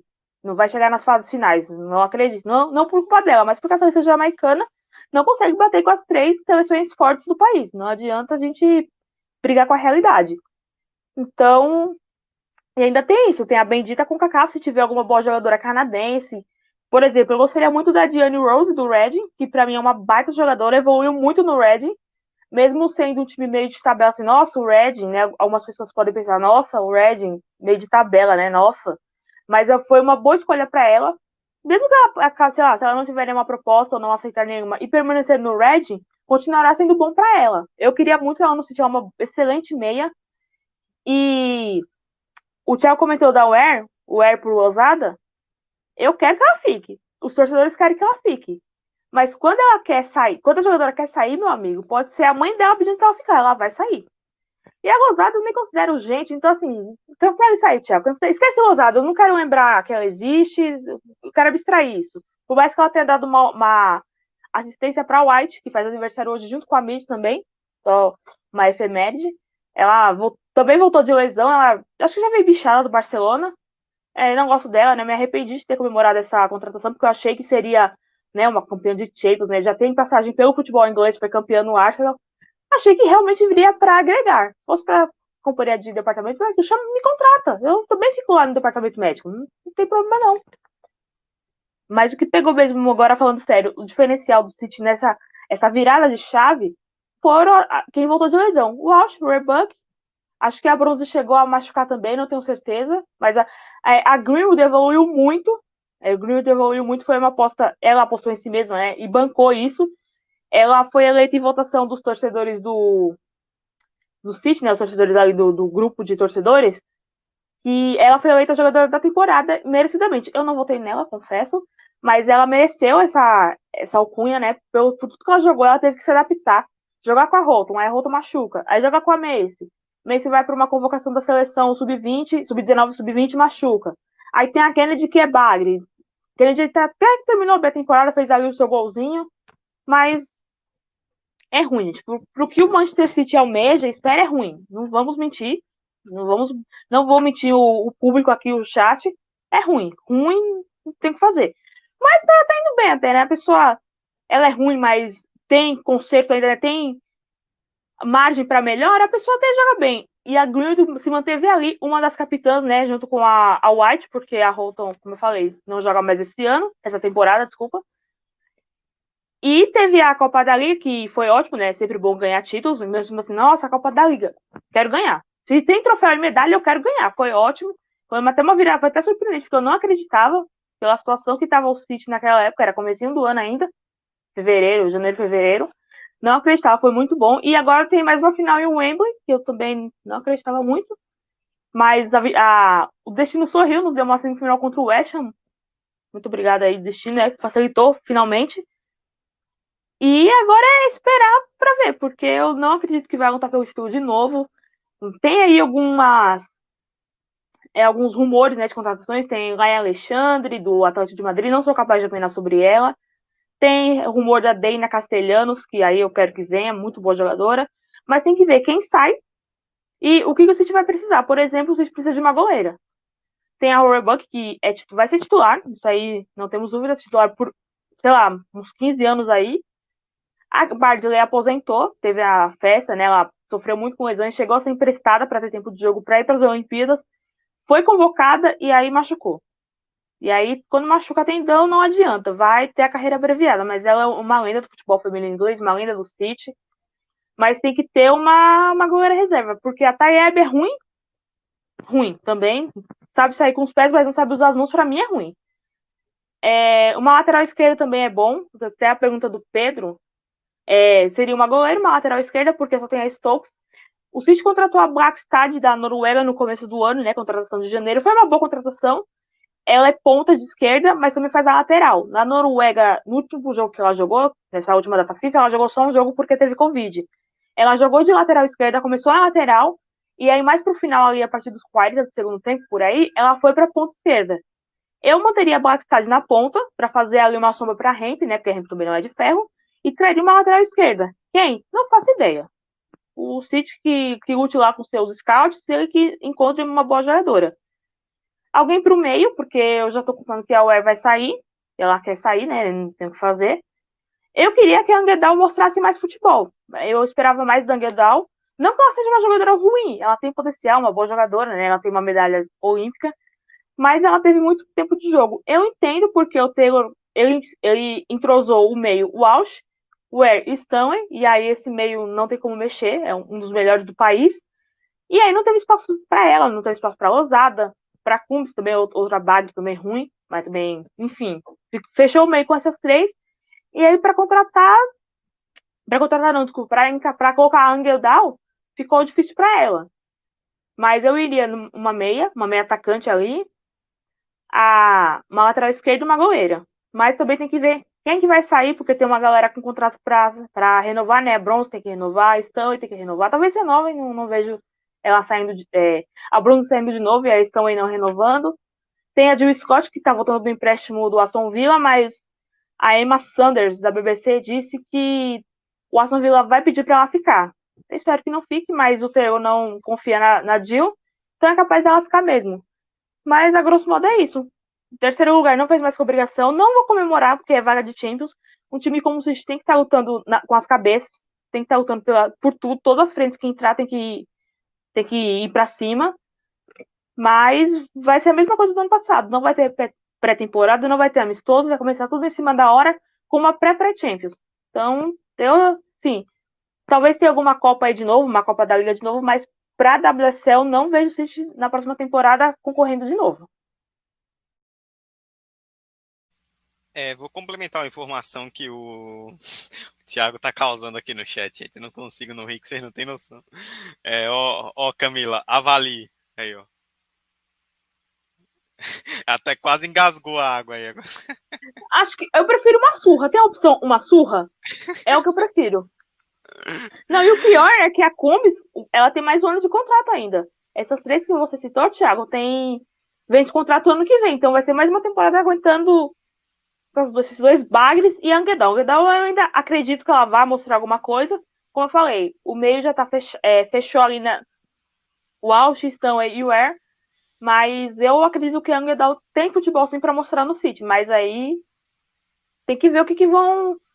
O que vai fazer. Thiago vai fazer a caminho infartar. É, isso que é, é o carinho da torcida, né, gente? É o carinho da torcida que está sempre presente. Não, em comparação ao que Gareth Taylor faz Camila entrar em princípios de infarto, Thiago é apenas cócegas, né? Porque... Bom, é, só para poder complementar a informação, Rafa, se puder jogar aí na tela, que o João Santiago comentou sobre a fase preliminar da Champions League. O City estreia aí, como ele colocou na tela, no dia 18 de agosto, né? O City em terceiro ficou é, para o primeiro round da classificatória, eu até pesquisei aqui. O sorteio vai ser no dia 24 de junho, já já, daqui a um mês e meio mais ou menos. E os jogos da primeir, dessa primeira perna, né, da, do, da classificatória, vão ser nos dias 18 e 21 de agosto de 2022. Essa então, primeira perna. É, tá vendo? Foi engraçado, desculpa, a primeira perna. É, jovens com linguagens mais velhas. E o, a fase de grupos começa aí nos dias 19 e 20 de outubro ainda. Aí eu te ano. pergunto, é, a final da Euro, acho que é 30 ou é 31 de, de julho, julho 30 ou 31, não sei, mas é no finzinho de julho. Aí vai ter agosto. 31 de julho. Dá pra fazer. Dá, julho, né? Vai fazer o que de pré-temporada? Fazer pré-temporada com quem? Comigo? Vai me colocar lá de aqueles João Bobo? Não, não vai ter, gente. Não tem que fazer. Pode colocar aí dois times fuleiro aí. Esses... É, República Tcheca, Geórgia, campeão, sei lá, de outros. Esse time que a gente não sabe nem que existe, coitados, que não tem visibilidade nenhuma vai ter problema, gente. Vai ter problema. Não, não tem como você arrumar alguma coisa sem pré-temporada. Vai, vai ter lesão, porque eu estou considerando que a Inglaterra vai chegar pelo menos na semifinal. Porque a Inglaterra vai focar na semifinal, mas tudo bem, vai chegar lá. Estou contando que a Inglaterra vai chegar na semifinal com metade do titular. E aí? Não, sei, não sei que, como é que vai começar isso aí. Vai ter que começar com misto, sei lá, vai estrear na Champions com um time misto, time reserva quem for contratada, sei lá, semana que vem alguém vai ser contratado, vai estrear de cara. Que até entrosar demora, querendo ou não. Nesse sistema aí guardiolista, tá, essa doença, eu, eu gosto em partes. Eu gosto com Guardiola. Quando não é com Guardiola, eu tenho minhas ressalvas. Mas demora. E vai ter que ser no terror. Se não vai no amor, vai no terror. Vai é o que vai acontecer. É só para responder, o Lucas também perguntou no chat, né, sobre a Euro é, Lucas, a final no dia 31, 31 de julho, né? O jogo de abertura é no dia 6, Inglaterra e Áustria em Old Trafford, e no dia 31 tem a final, e já no dia 18, como já citaram aí no chat, pouco menos de três semanas depois da final da Euro já tem a fase classificatória, a primeira classificatória da, da Champions League feminina. É, Amanda, você queria falar sobre o City também? Não, é rapidinho. O Thiago apareceu aí na tela o comentário dele sobre a Laia, né? A especulação de que a Laia Alexandre vai para o City. Para mim, será uma tacada de mestre do Manchester City no mercado, porque vai pegar uma jogadora jovem, muito promissora, de graça. E uma jogadora que, assim, é uma zagueira construtora. Para quem não acompanhou um material, acho que o Thiago fez um material sobre zagueiras construtoras tá até no YouTube, acompanhem lá, ele fala sobre isso. O Manchester City com o Taylor tem esse estilo de querer valorizar a posse de bola, sair tocando desde lá de trás. Alex Greenwood, como a Camila destacou, ela cresceu muito nessa temporada como zagueira. É uma jogadora que é uma lateral esquerda de origem, então acho que precisou de uma temporada para adaptar essa função. Cresceu para mim como uma das melhores zagueiras do campeonato. E acho que a Laia vai realmente, como o Thiago falou, encaixar perfeitamente no estilo do City. E aí, assim, a gente viu a Laia no jogo da Espanha contra o Brasil, ela atuou como primeira volante, estava substituindo a Patrick Diarro, que não pôde jogar. Falando em primeira volante para o City, existe uma carência no elenco ali. Para quê? Não para titularidade, porque a Kira Walsh é titular absoluta para a reserva dela. Quando o City perde a Kira Walsh, quando ela não pode jogar em algum jogo, o bicho pega. Porque ela é uma jogadora dominante e não tem alguém no elenco que faça que a substitua é, em nível semelhante. Então, acho que isso é um ponto que a equipe precisa at tentar atacar no mercado. Das especulações que eu vi, nenhuma meio-campista se enquadra nessa função. A Laia, se, se vier mesmo, pode fazer essa função? Pode, mas não é uma jogadora assim, da, da espe específica da função, e eu acho que a Laia vem para ser titular na zaga ao lado da Greenwood. Então, eu acredito que a, a, profundidade do setor de meio campo é algo que o City precisa atacar nessa janela. E só para fazer um destaque né, para a Lauren Hemp, mais uma grande temporada dela, é, ela termina com os números, é, Camila até retuitou hoje do, um perfil do City, que a, a Hemp vai terminar a temporada, pelo menos até agora, com 32 participações em gols, né, 20 gols e 12 assistências, é um número altíssimo jogadora muito consistente e, assim, toda temporada a Chloe Kelly voltando e já volta em, em um nível muito bom para uma atleta que ficou um ano de fora. Então é interessante ver isso, o crescimento da Bunny Shaw também, que uma temporada de estreia, mas eu acho que até superou as minhas expectativas, ela, e, e assim, Manchester City, na minha visão, eu talvez seja uma opinião meio é, que assim, não é todo mundo que segue, mas eu acho que no ano de 2022, ano de 2022, é a melhor equipe da Inglaterra, para mim. Eu acho que, que o, o 2022 do City foi muito bom. Acredito que se não fosse aquele início de temporada terrível, tenebroso, por vários fatores, né? Algo que a gente já discutiu várias vezes em episódios do Conexão. Acredito que se o City tivesse na toada de 2022, brigaria pelo título com o Chelsea com o Arsenal. Então, eu acho que se conseguir manter isso, por exemplo, esse rendimento para a final contra o Chelsea, né, da Copa da Inglaterra, eu acho que tem uma chance interessante de sair campeão. É, e só para completar que a Amanda citou da Shaw, ela tem 19 gols.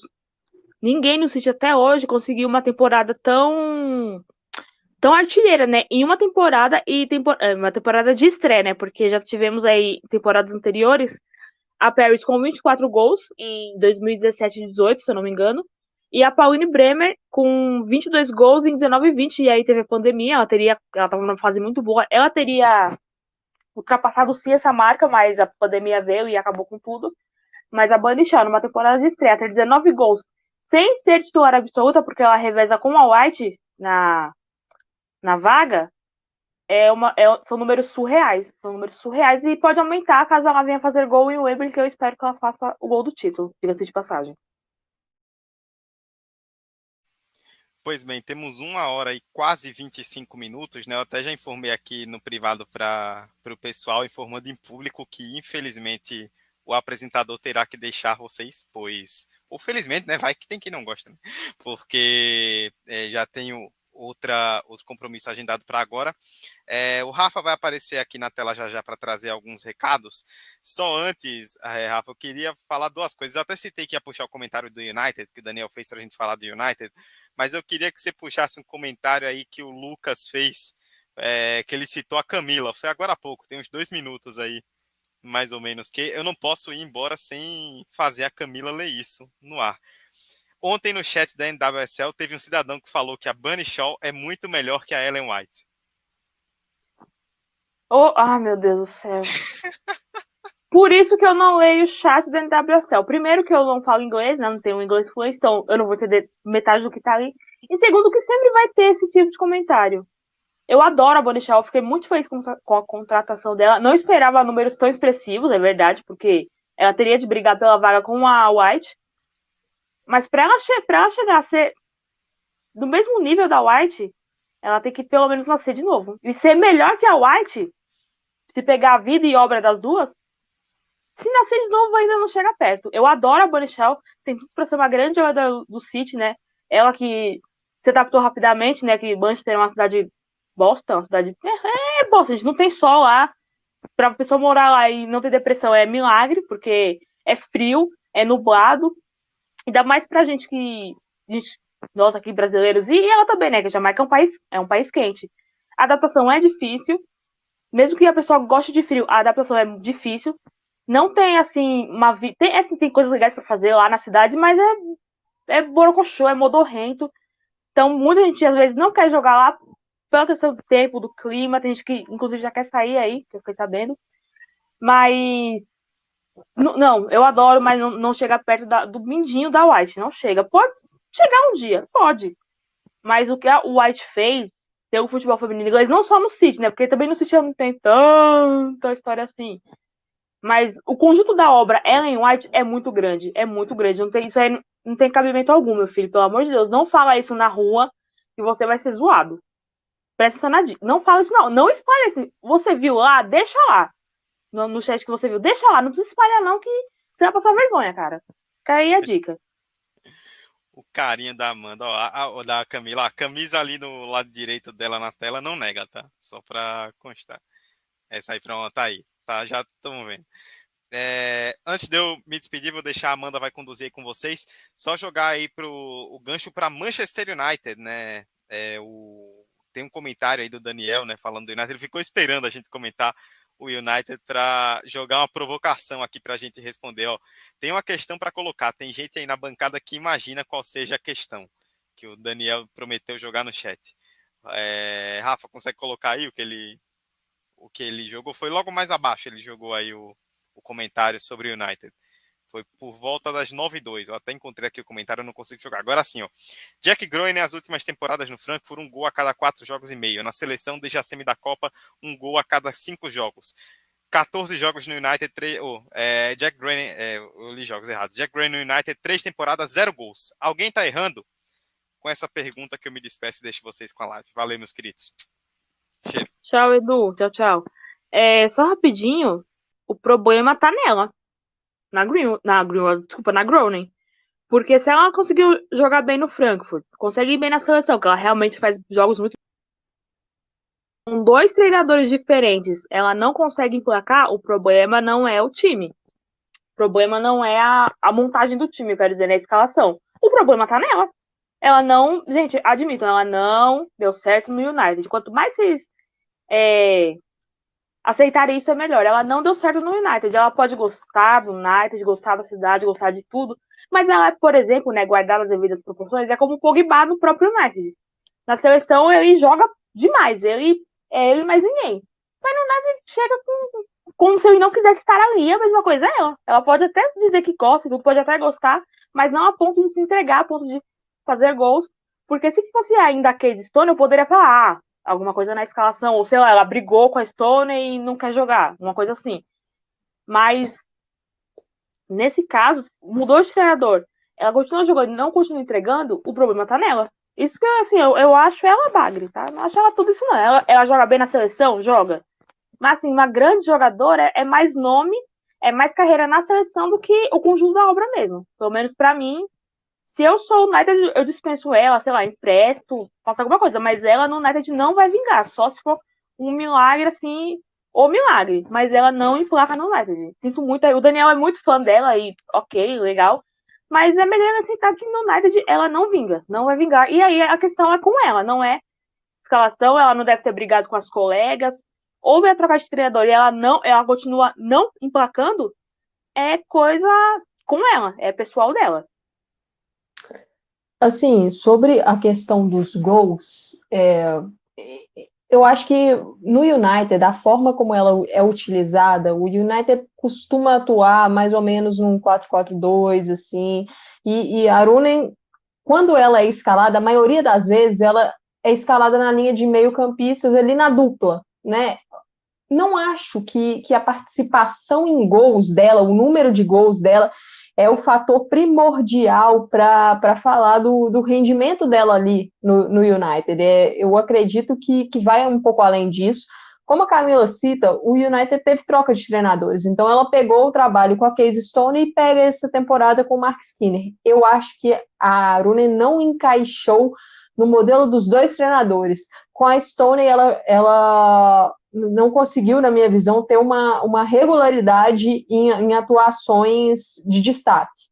E com o Skinner, acredito que também a condição física pesou um pouco para ela. Ela que ficou afastada de algumas rodadas por lesão, eu acho que isso também pegou. Foi um problema que eu acho que a gente pode entrar daqui a pouco do Manchester United, novamente a questão de lesão. E eu acho que isso pegou para ela. E aí, assim, quando, quando ela volta, ela não conseguiu, na minha visão, encaixar na, no modelo ali do treinador. Então, acho que é mais uma questão de encaixe. E aí, lógico que isso acaba impactando em participação para gols, tal, mas acho que primeiro vem o encaixe. Não acho que ela encaixou no estilo de nenhum dos dois treinadores. E, e sim, é uma, é uma jogadora que faz a diferença na, na seleção e não conseguiu aí, por, por ser uma atleta de grande nome, é, botar isso para o clube, né? Então acho que isso foi um problema, sim. E aí podemos entrar agora no, no assunto Manchester United. É, infelizmente, Eduardo saiu, agora eu vou tentar substituir. É difícil, porque o cara manja demais na apresentação. Mas para abrir o assunto do Manchester United, a equipe novamente terminando aí na quarta colocação.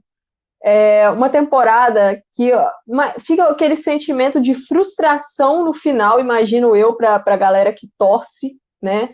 Porque o time começou muito bem.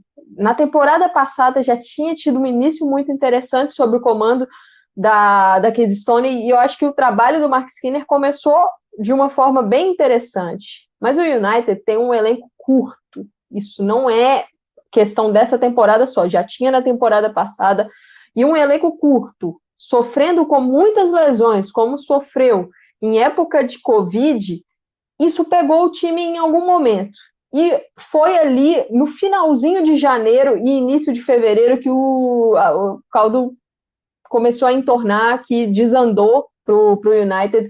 O, vinha sendo, na, na minha visão, uma das melhores equipes da, da, se não a melhor equipe da Inglaterra ali, se pegar o mês de dezembro e o mês de janeiro ali, ou boa parte do mês de janeiro, era o United, a equipe estava jogando muito bem, o Mark Skinner encontrou uma solução muito interessante, dando mais espaço para a Wild Riza, na minha visão, ela, o, o time encaixou, estava fazendo bons jogos, mas aí aconteceram lesões e desandou tudo, e assim, a equipe chegou num momento que praticamente tinha uma zagueira disponível. Isso é um problema de montagem de elenco.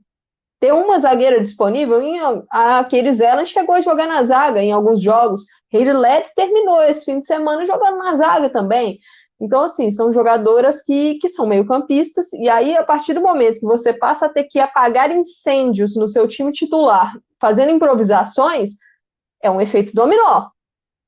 Um setor vai enfraquecer porque você teve que tirar uma jogadora de lá para botar em outro. Acho que isso pesou para o Manchester United, a equipe não conseguiu é, trazer a quantidade de reforços necessários ali no, no mercado de janeiro, né? Trouxe a Diane Caldwell, que é uma zagueira, começou jogando bem, machucou depois. Então, sobrou uma lacuna. Trouxe a Cine Brum, que veio do Lyon, a dinamarquesa, por empréstimo, mas na verdade quem o United queria trazer era a Stina Blackstanis. Então, assim, veio a Brum, a Brum não encaixou muito bem, também se lesionou. Então, acho que a temporada do United fica aquele quê de que dava para conseguir mais.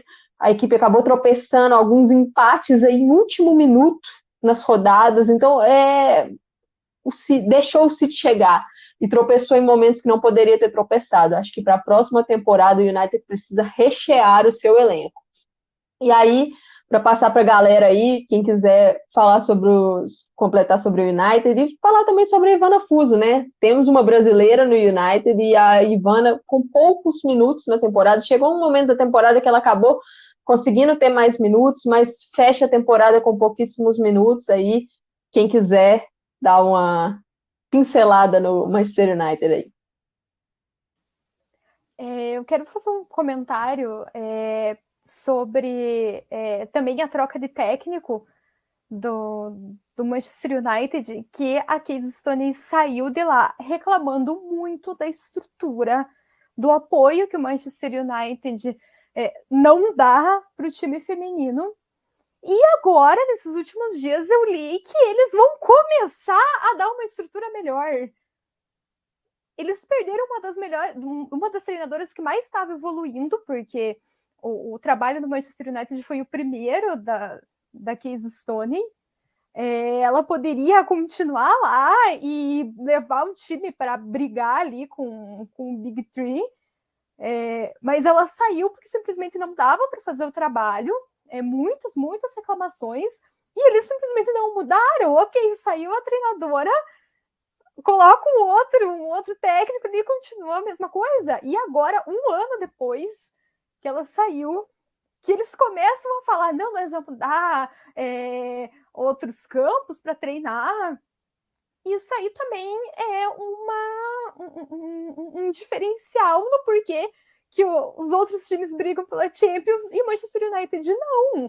É, você pegar o Arsenal, o, o, a estrutura que o Arsenal tem para o time feminino, a estrutura que o Chelsea, que o Manchester City tem são muito maiores. Então, né? Aí tá. É, lembrando que não tinha banheiro no CT delas. Esse campo que elas jogam, o Age Sports Village, divide com o sub-23 masculino, mas para usar o banheiro, o vestiário, ela tinha que ir para um outro lugar, porque ali não tinha banheiro. Então, assim, se já começa por aí, se não tem o básico do básico, porque assim, o ideal, o mundo perfeito ideal, é o feminino treinar junto com o masculino no mesmo CT, nas mesmas instalações, usando os mesmos equipamentos, a mesma bola, mesmo tudo. O ideal seria isso. Mas se não for possível, dá uma estrutura decente, dá uma estrutura, tenha banheiro, tenha vestiário, sabe? É, é, o básico do básico do básico.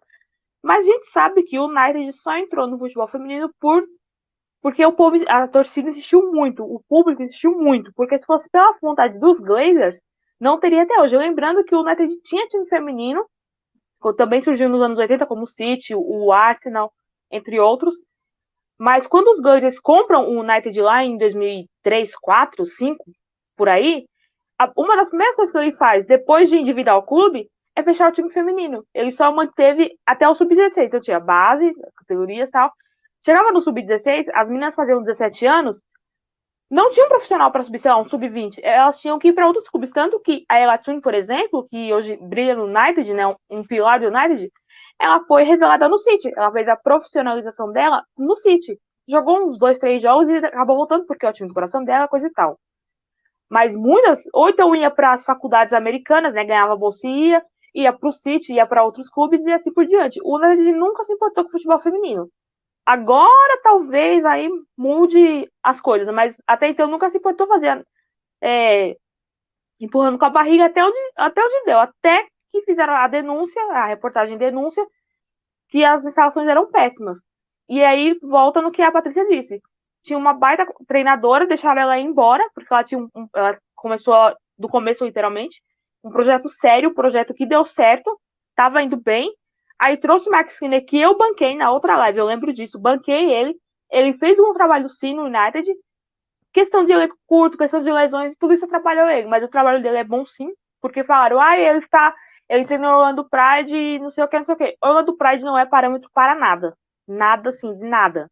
Não é parâmetro. Ele, é um bom treinador, sim. Fez um bom trabalho, sim.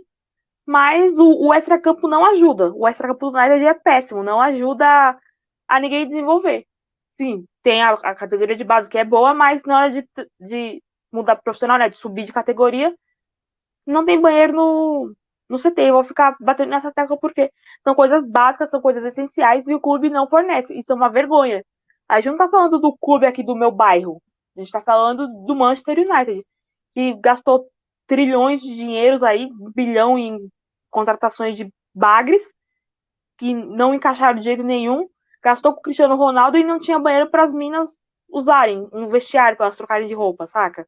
É, é um absurdo. Absurdo, tipo, o United tem dinheiro para contratar quem eles quiserem do masculino e tem dinheiro para bancar o feminino tranquilamente. Tem assim, tranquilamente, mas é tudo questão de vontade da, das diretorias. É tudo passa por vontade, gente. Sem vontade, nada muda.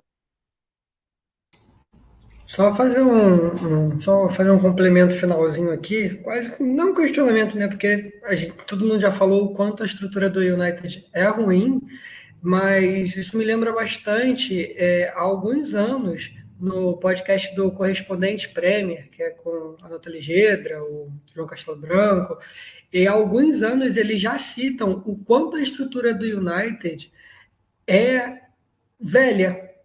Simplesmente parece um clube dos anos 90 e que parece que eles estagnaram no tempo. É, é esse o ponto. É, não é só o, o, o, dinheiro e tudo mais, é a, a mentalidade de como o time, é, como a instituição, na verdade, nem o time, né? como a instituição trata ela mesma. Ela se trata como o grande que ficou parado no tempo. E é isso. E eles sempre comentam que o City, por exemplo, dá de mil a zero. Porque o City renovou, o City modernizou, todas as fases é, da estrutura, desde, sei lá, o banheiro até o campo, até a assessoria de imprensa, tudo é modernizado no City, enquanto no United você fica estagnado. Então, acho que quem sofre mais acaba sendo feminino, porque já tem menos atenção.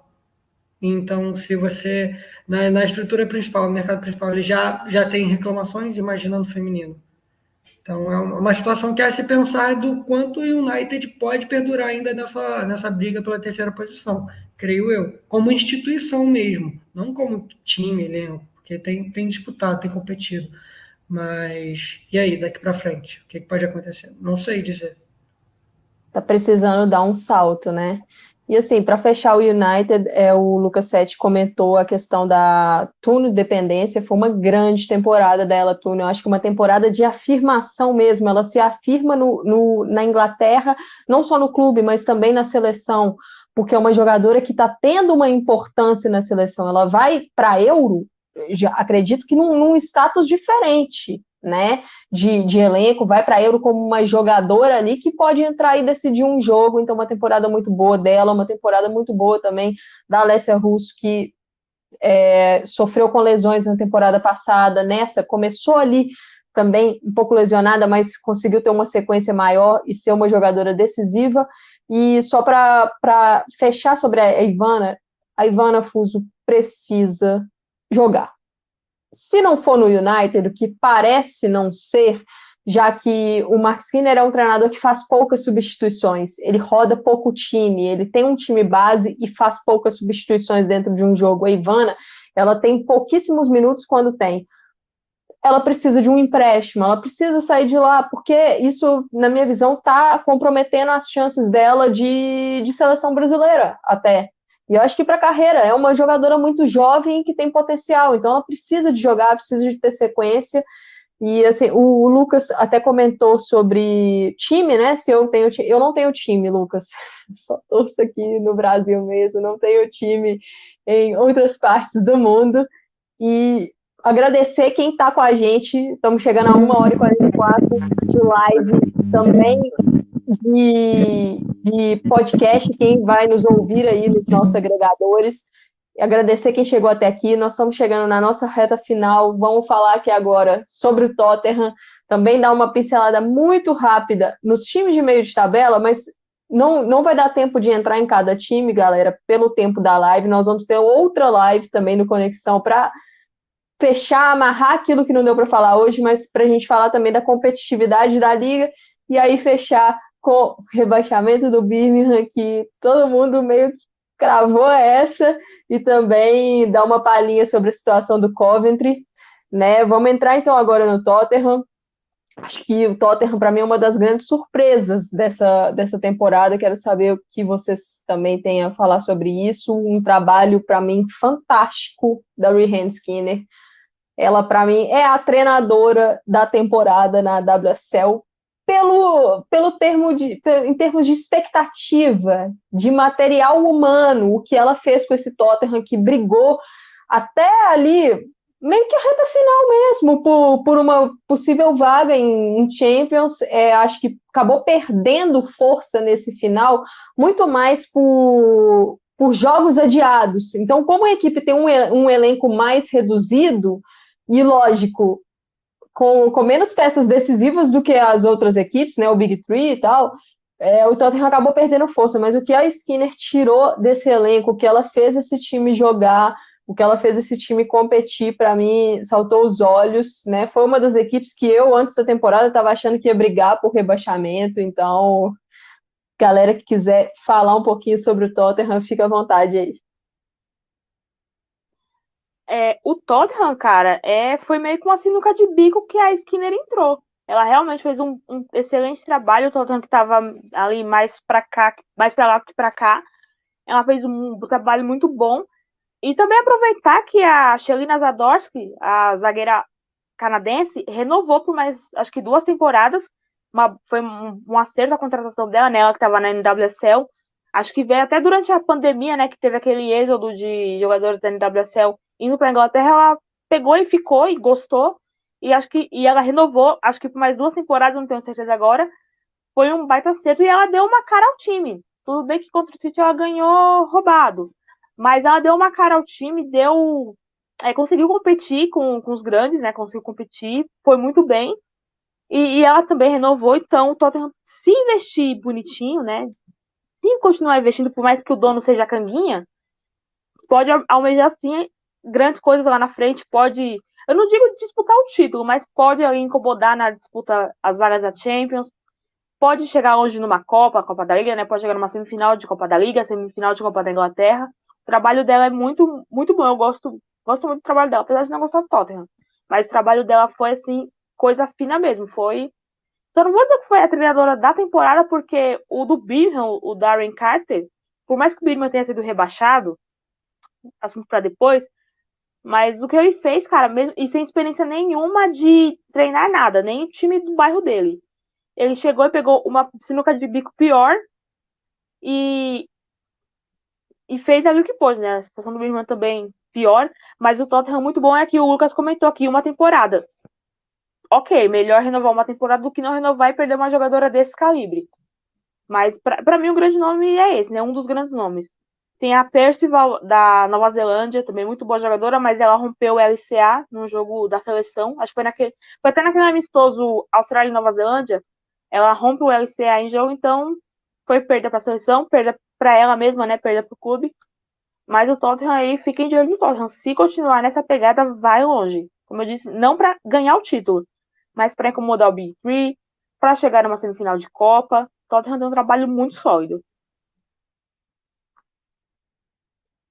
Bom, é, só para puxar o próximo assunto, é, a competitividade da, da WSL. Eu acho que o crescimento dos times de meio de tabela é, nessa temporada fizeram com que a liga evoluísse, né? Tivemos aí jogos muito duros, por mais que alguns ali rolasse uma goleada, às vezes a, goleada rolava porque saíam gols muito rápidos ali no segundo tempo, mas a gente teve vários jogos ali de placares bem apertados, até meio, reta final de, de segunda etapa.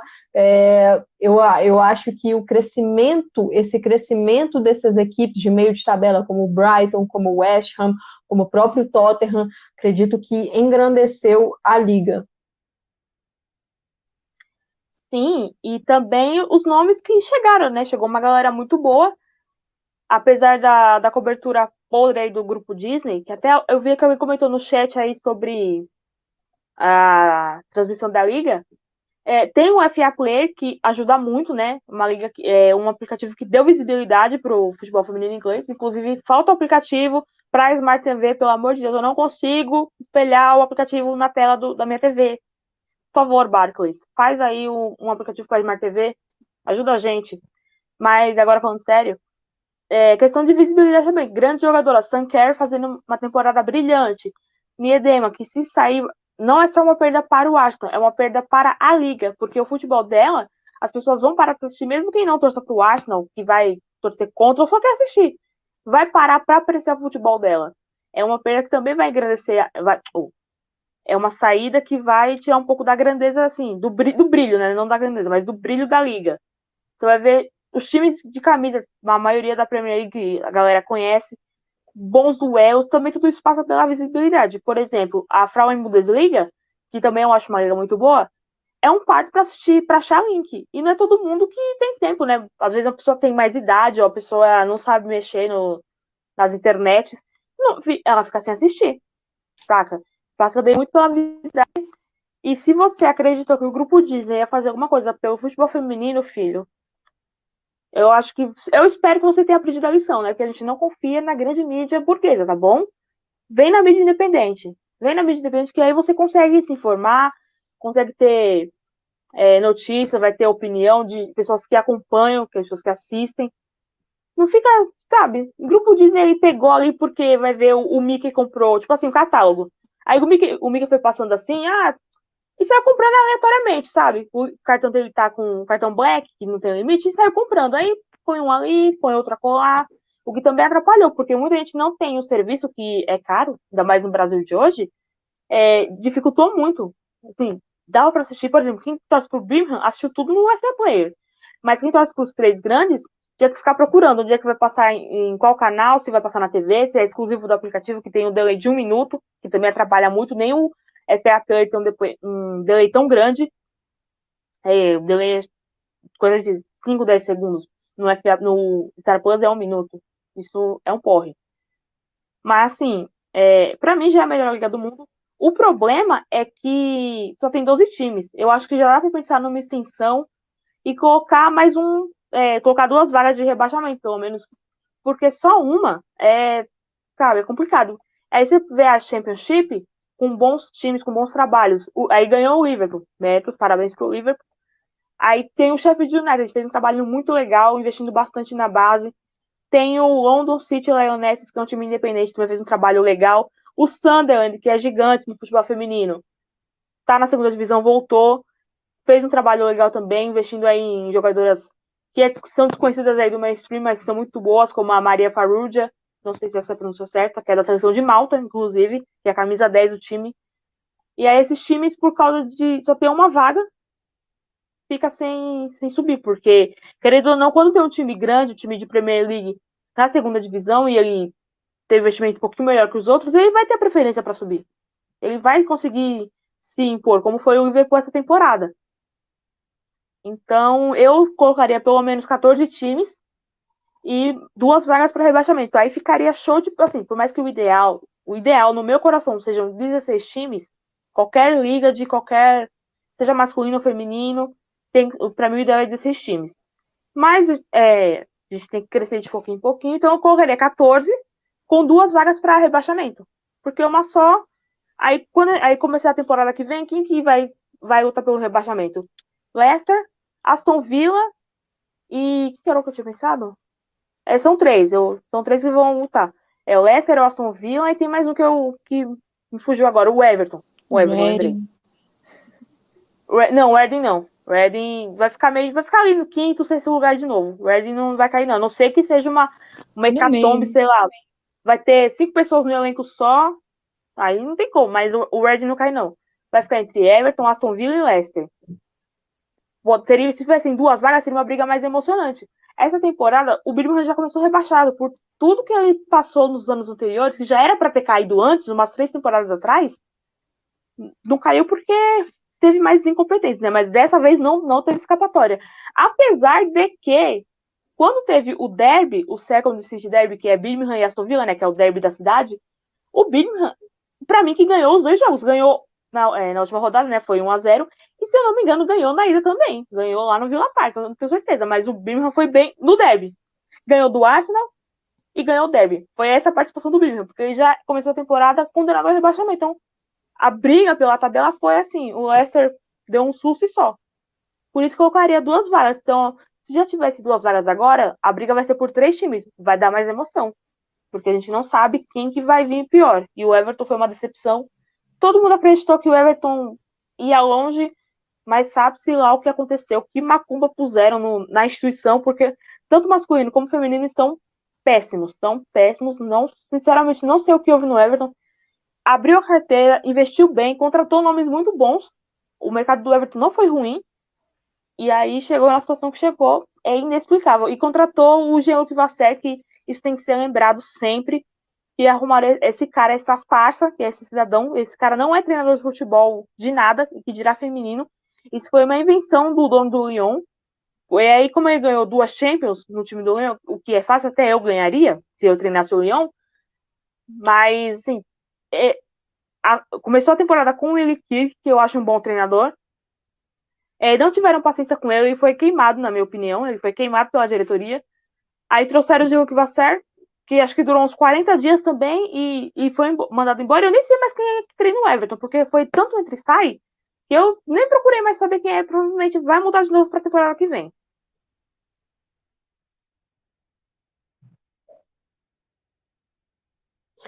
Bom, gente, Estamos chegando a quase duas horas de live e de episódio. Para quem vai escutar depois, queria agradecer todo mundo, a galera que movimentou o chat. Daniel Lopes, Lucas Sete, é, a Priscila Raposo apareceu aqui, For 100, não sei se é assim que fala, mas Thiago Ferreira, a Thais Viviane, é, Ana Cristina Viana, tivemos aí também a Ana Lu, eu acredito, são, são muitos nomes, muitas participações, o João Santiago também apareceu, então, é, muito obrigada aí, Gustavo Barros de Araújo, é, foi, assim, uma live para a gente que muito top, porque estávamos aí com essa querer, a gente queria muito trazer uma live para vocês, mas estava difícil com a agenda, então, agradecer quem ficou até aqui, e teremos mais lives, né? Estamos vendo ainda a questão de disponibilidade para a gente fazer outra live, porque faltou muito assunto. Vocês conseguiram ver que a gente não conseguiu entrar muito no Everton, não conseguimos entrar nos times de meio de tabela, não deu para falar direito do Birmingham e também de Liverpool, da situação do Coventry. Então, é, a Regina aí está aí comentando. Então, agradecer muito vocês e teremos outras lives episódios. Então fiquem de olho nas redes lá do, do Planeta Futebol Feminino, porque quando sair, vai pingar lá. Semana que vem tem a final da Copa da Inglaterra entre Manchester City e Chelsea, ou seja, a temporada ainda não terminou, né? Terminou o campeonato inglês. Então, agradecer aí todos vocês, passar agora para os nossos agradecimentos finais. Patrícia, Alícia, Camila, Lucas, Eduardo que participou, foi show de bola. Patrícia, Fica à vontade aí. Ai, sensacional. É sempre muito bom ouvir vocês aqui. Eu acredito que as pessoas que estão assistindo concordam comigo, porque aqui só tem craque. Agradecer quem ficou aqui até o final, porque a gente fala, a gente tem coisas para falar, tem mais coisas para falar e vamos falar mais na próxima live. E é isso. É, Lucas, fica à vontade. Eu queria agradecer a participação, é, é, o convite, entre aspas, para ter me chamado no início da temporada. É, participei muito pouco, eu diria que é até um exagero, né? Não participei quase nada, só zoando no grupo. Mas tive essa oportunidade agora e não, não podia ser diferente, tinha que agarrar. Então agradeço demais e que a temporada que vem seja ainda melhor. Também quero agradecer aos meus gatos que não perturbaram a live em nenhum momento, então isso é importante também. No mais, beijão para todo mundo que acompanhou e até a próxima. Alicia. Muito obrigada de novo, muito bom participar da live, obrigada a todos os comentários, né? muito feliz de ser campeã de novo. Tá faltando a Champions, que eu acho que ainda vai demorar, acho que não vai ser na próxima temporada, Mas não esqueçam de me acompanhar no Twitter aí, Alice R. Soares. Postei uma thread aí é, sobre esses vai e vem aí que tá rolando agora das transferências. E brevemente aí, né, na próxima temporada, guia da próxima temporada e alguns, algumas informações também sobre Champions League, outras competições aí do futebol feminino. Obrigada de novo, gente. Common Blues e é nóis. E Camila? É, obrigada aí, né, pela oportunidade de, de estar participando do Conexão, né? Me chamaram, né? O Thiago não tinha. Tava doido, devia ter, sei lá, e quis me chamar e eu estou aqui. E eu adoro estar aqui. É, eu adaptei o meu trabalho híbrido, né? O escritório mandou voltar. Adaptei só para segunda-feira ser dedicada ao podcast, porque me faz muito bem. Eu gosto muito de gravar, gosto de falar. E é um lugar que eu gosto. E. Ah, antes que eu me esqueça, antes do Fora Taylor, Newcastle United vai vir aí no futebol feminino quando a gente menos esperar. 20 mil pessoas no St. James Park no jogo de quarta divisão. A gente vai falar mais disso no nosso próximo live, que vamos marcar ainda. Mas 20 mil pessoas no jogo de quarta divisão é uma coisa muito grande. Vamos ficar de olho no Newcastle. E obrigada a todo mundo que acompanhou, que mandou perguntas. Não deu para responder tudo, porque, gente, é, comentário, traz comentário, pergunta, de pergunta. Mas na próxima live, manda que a gente vai tentar responder. E obrigada e fora Taylor, porque sim. Agradecimento especial para o Rafa Alves, que nos auxiliou aqui nos bastidores. Rafa, muito obrigado ajudou demais. E o Rafa trouxe aí os resultados da nossa enquete, né? Só para passar rapidinho. É, sobre em qual prateleira está a FAWSL, 42% como a principal liga do mundo, 23% uma das principais ligas da Europa e 19% uma das principais ligas do mundo e 14% a principal liga da Europa. Então, muito obrigada para quem esteve aqui, quem participou, quem votou. Rafa, brigadão mais uma vez. Tamo junto. Lembrando que tem mais conteúdo amanhã. Tem Planeta Futebol Feminino Debate amanhã falando sobre Brasileirão Sub-20. É, eu peço para que todos me ajudem no movimento para que o Conexão apareça mais vezes na grade de lives do Planeta Futebol Feminino. Conto com vocês. Quero agradecer a todo mundo também. E amanhã a gente está de volta. Lembrando, Champions League chegando, vamos ter é, programação especial próximo da Champions League. Valeu, tamo junto. Valeu, galera. O recorde de tempo de live do Planeta Futebol Feminino, duas horas e dois minutos. Então, agradecer muito para quem, quem ficou até aqui e quem está nos ouvindo depois. Agradecimento, show de bola. Bom, bom dia, boa tarde, boa noite para quem está ouvindo depois e boa noite para todos vocês. Obrigada, galera do chat. Valeu, gente.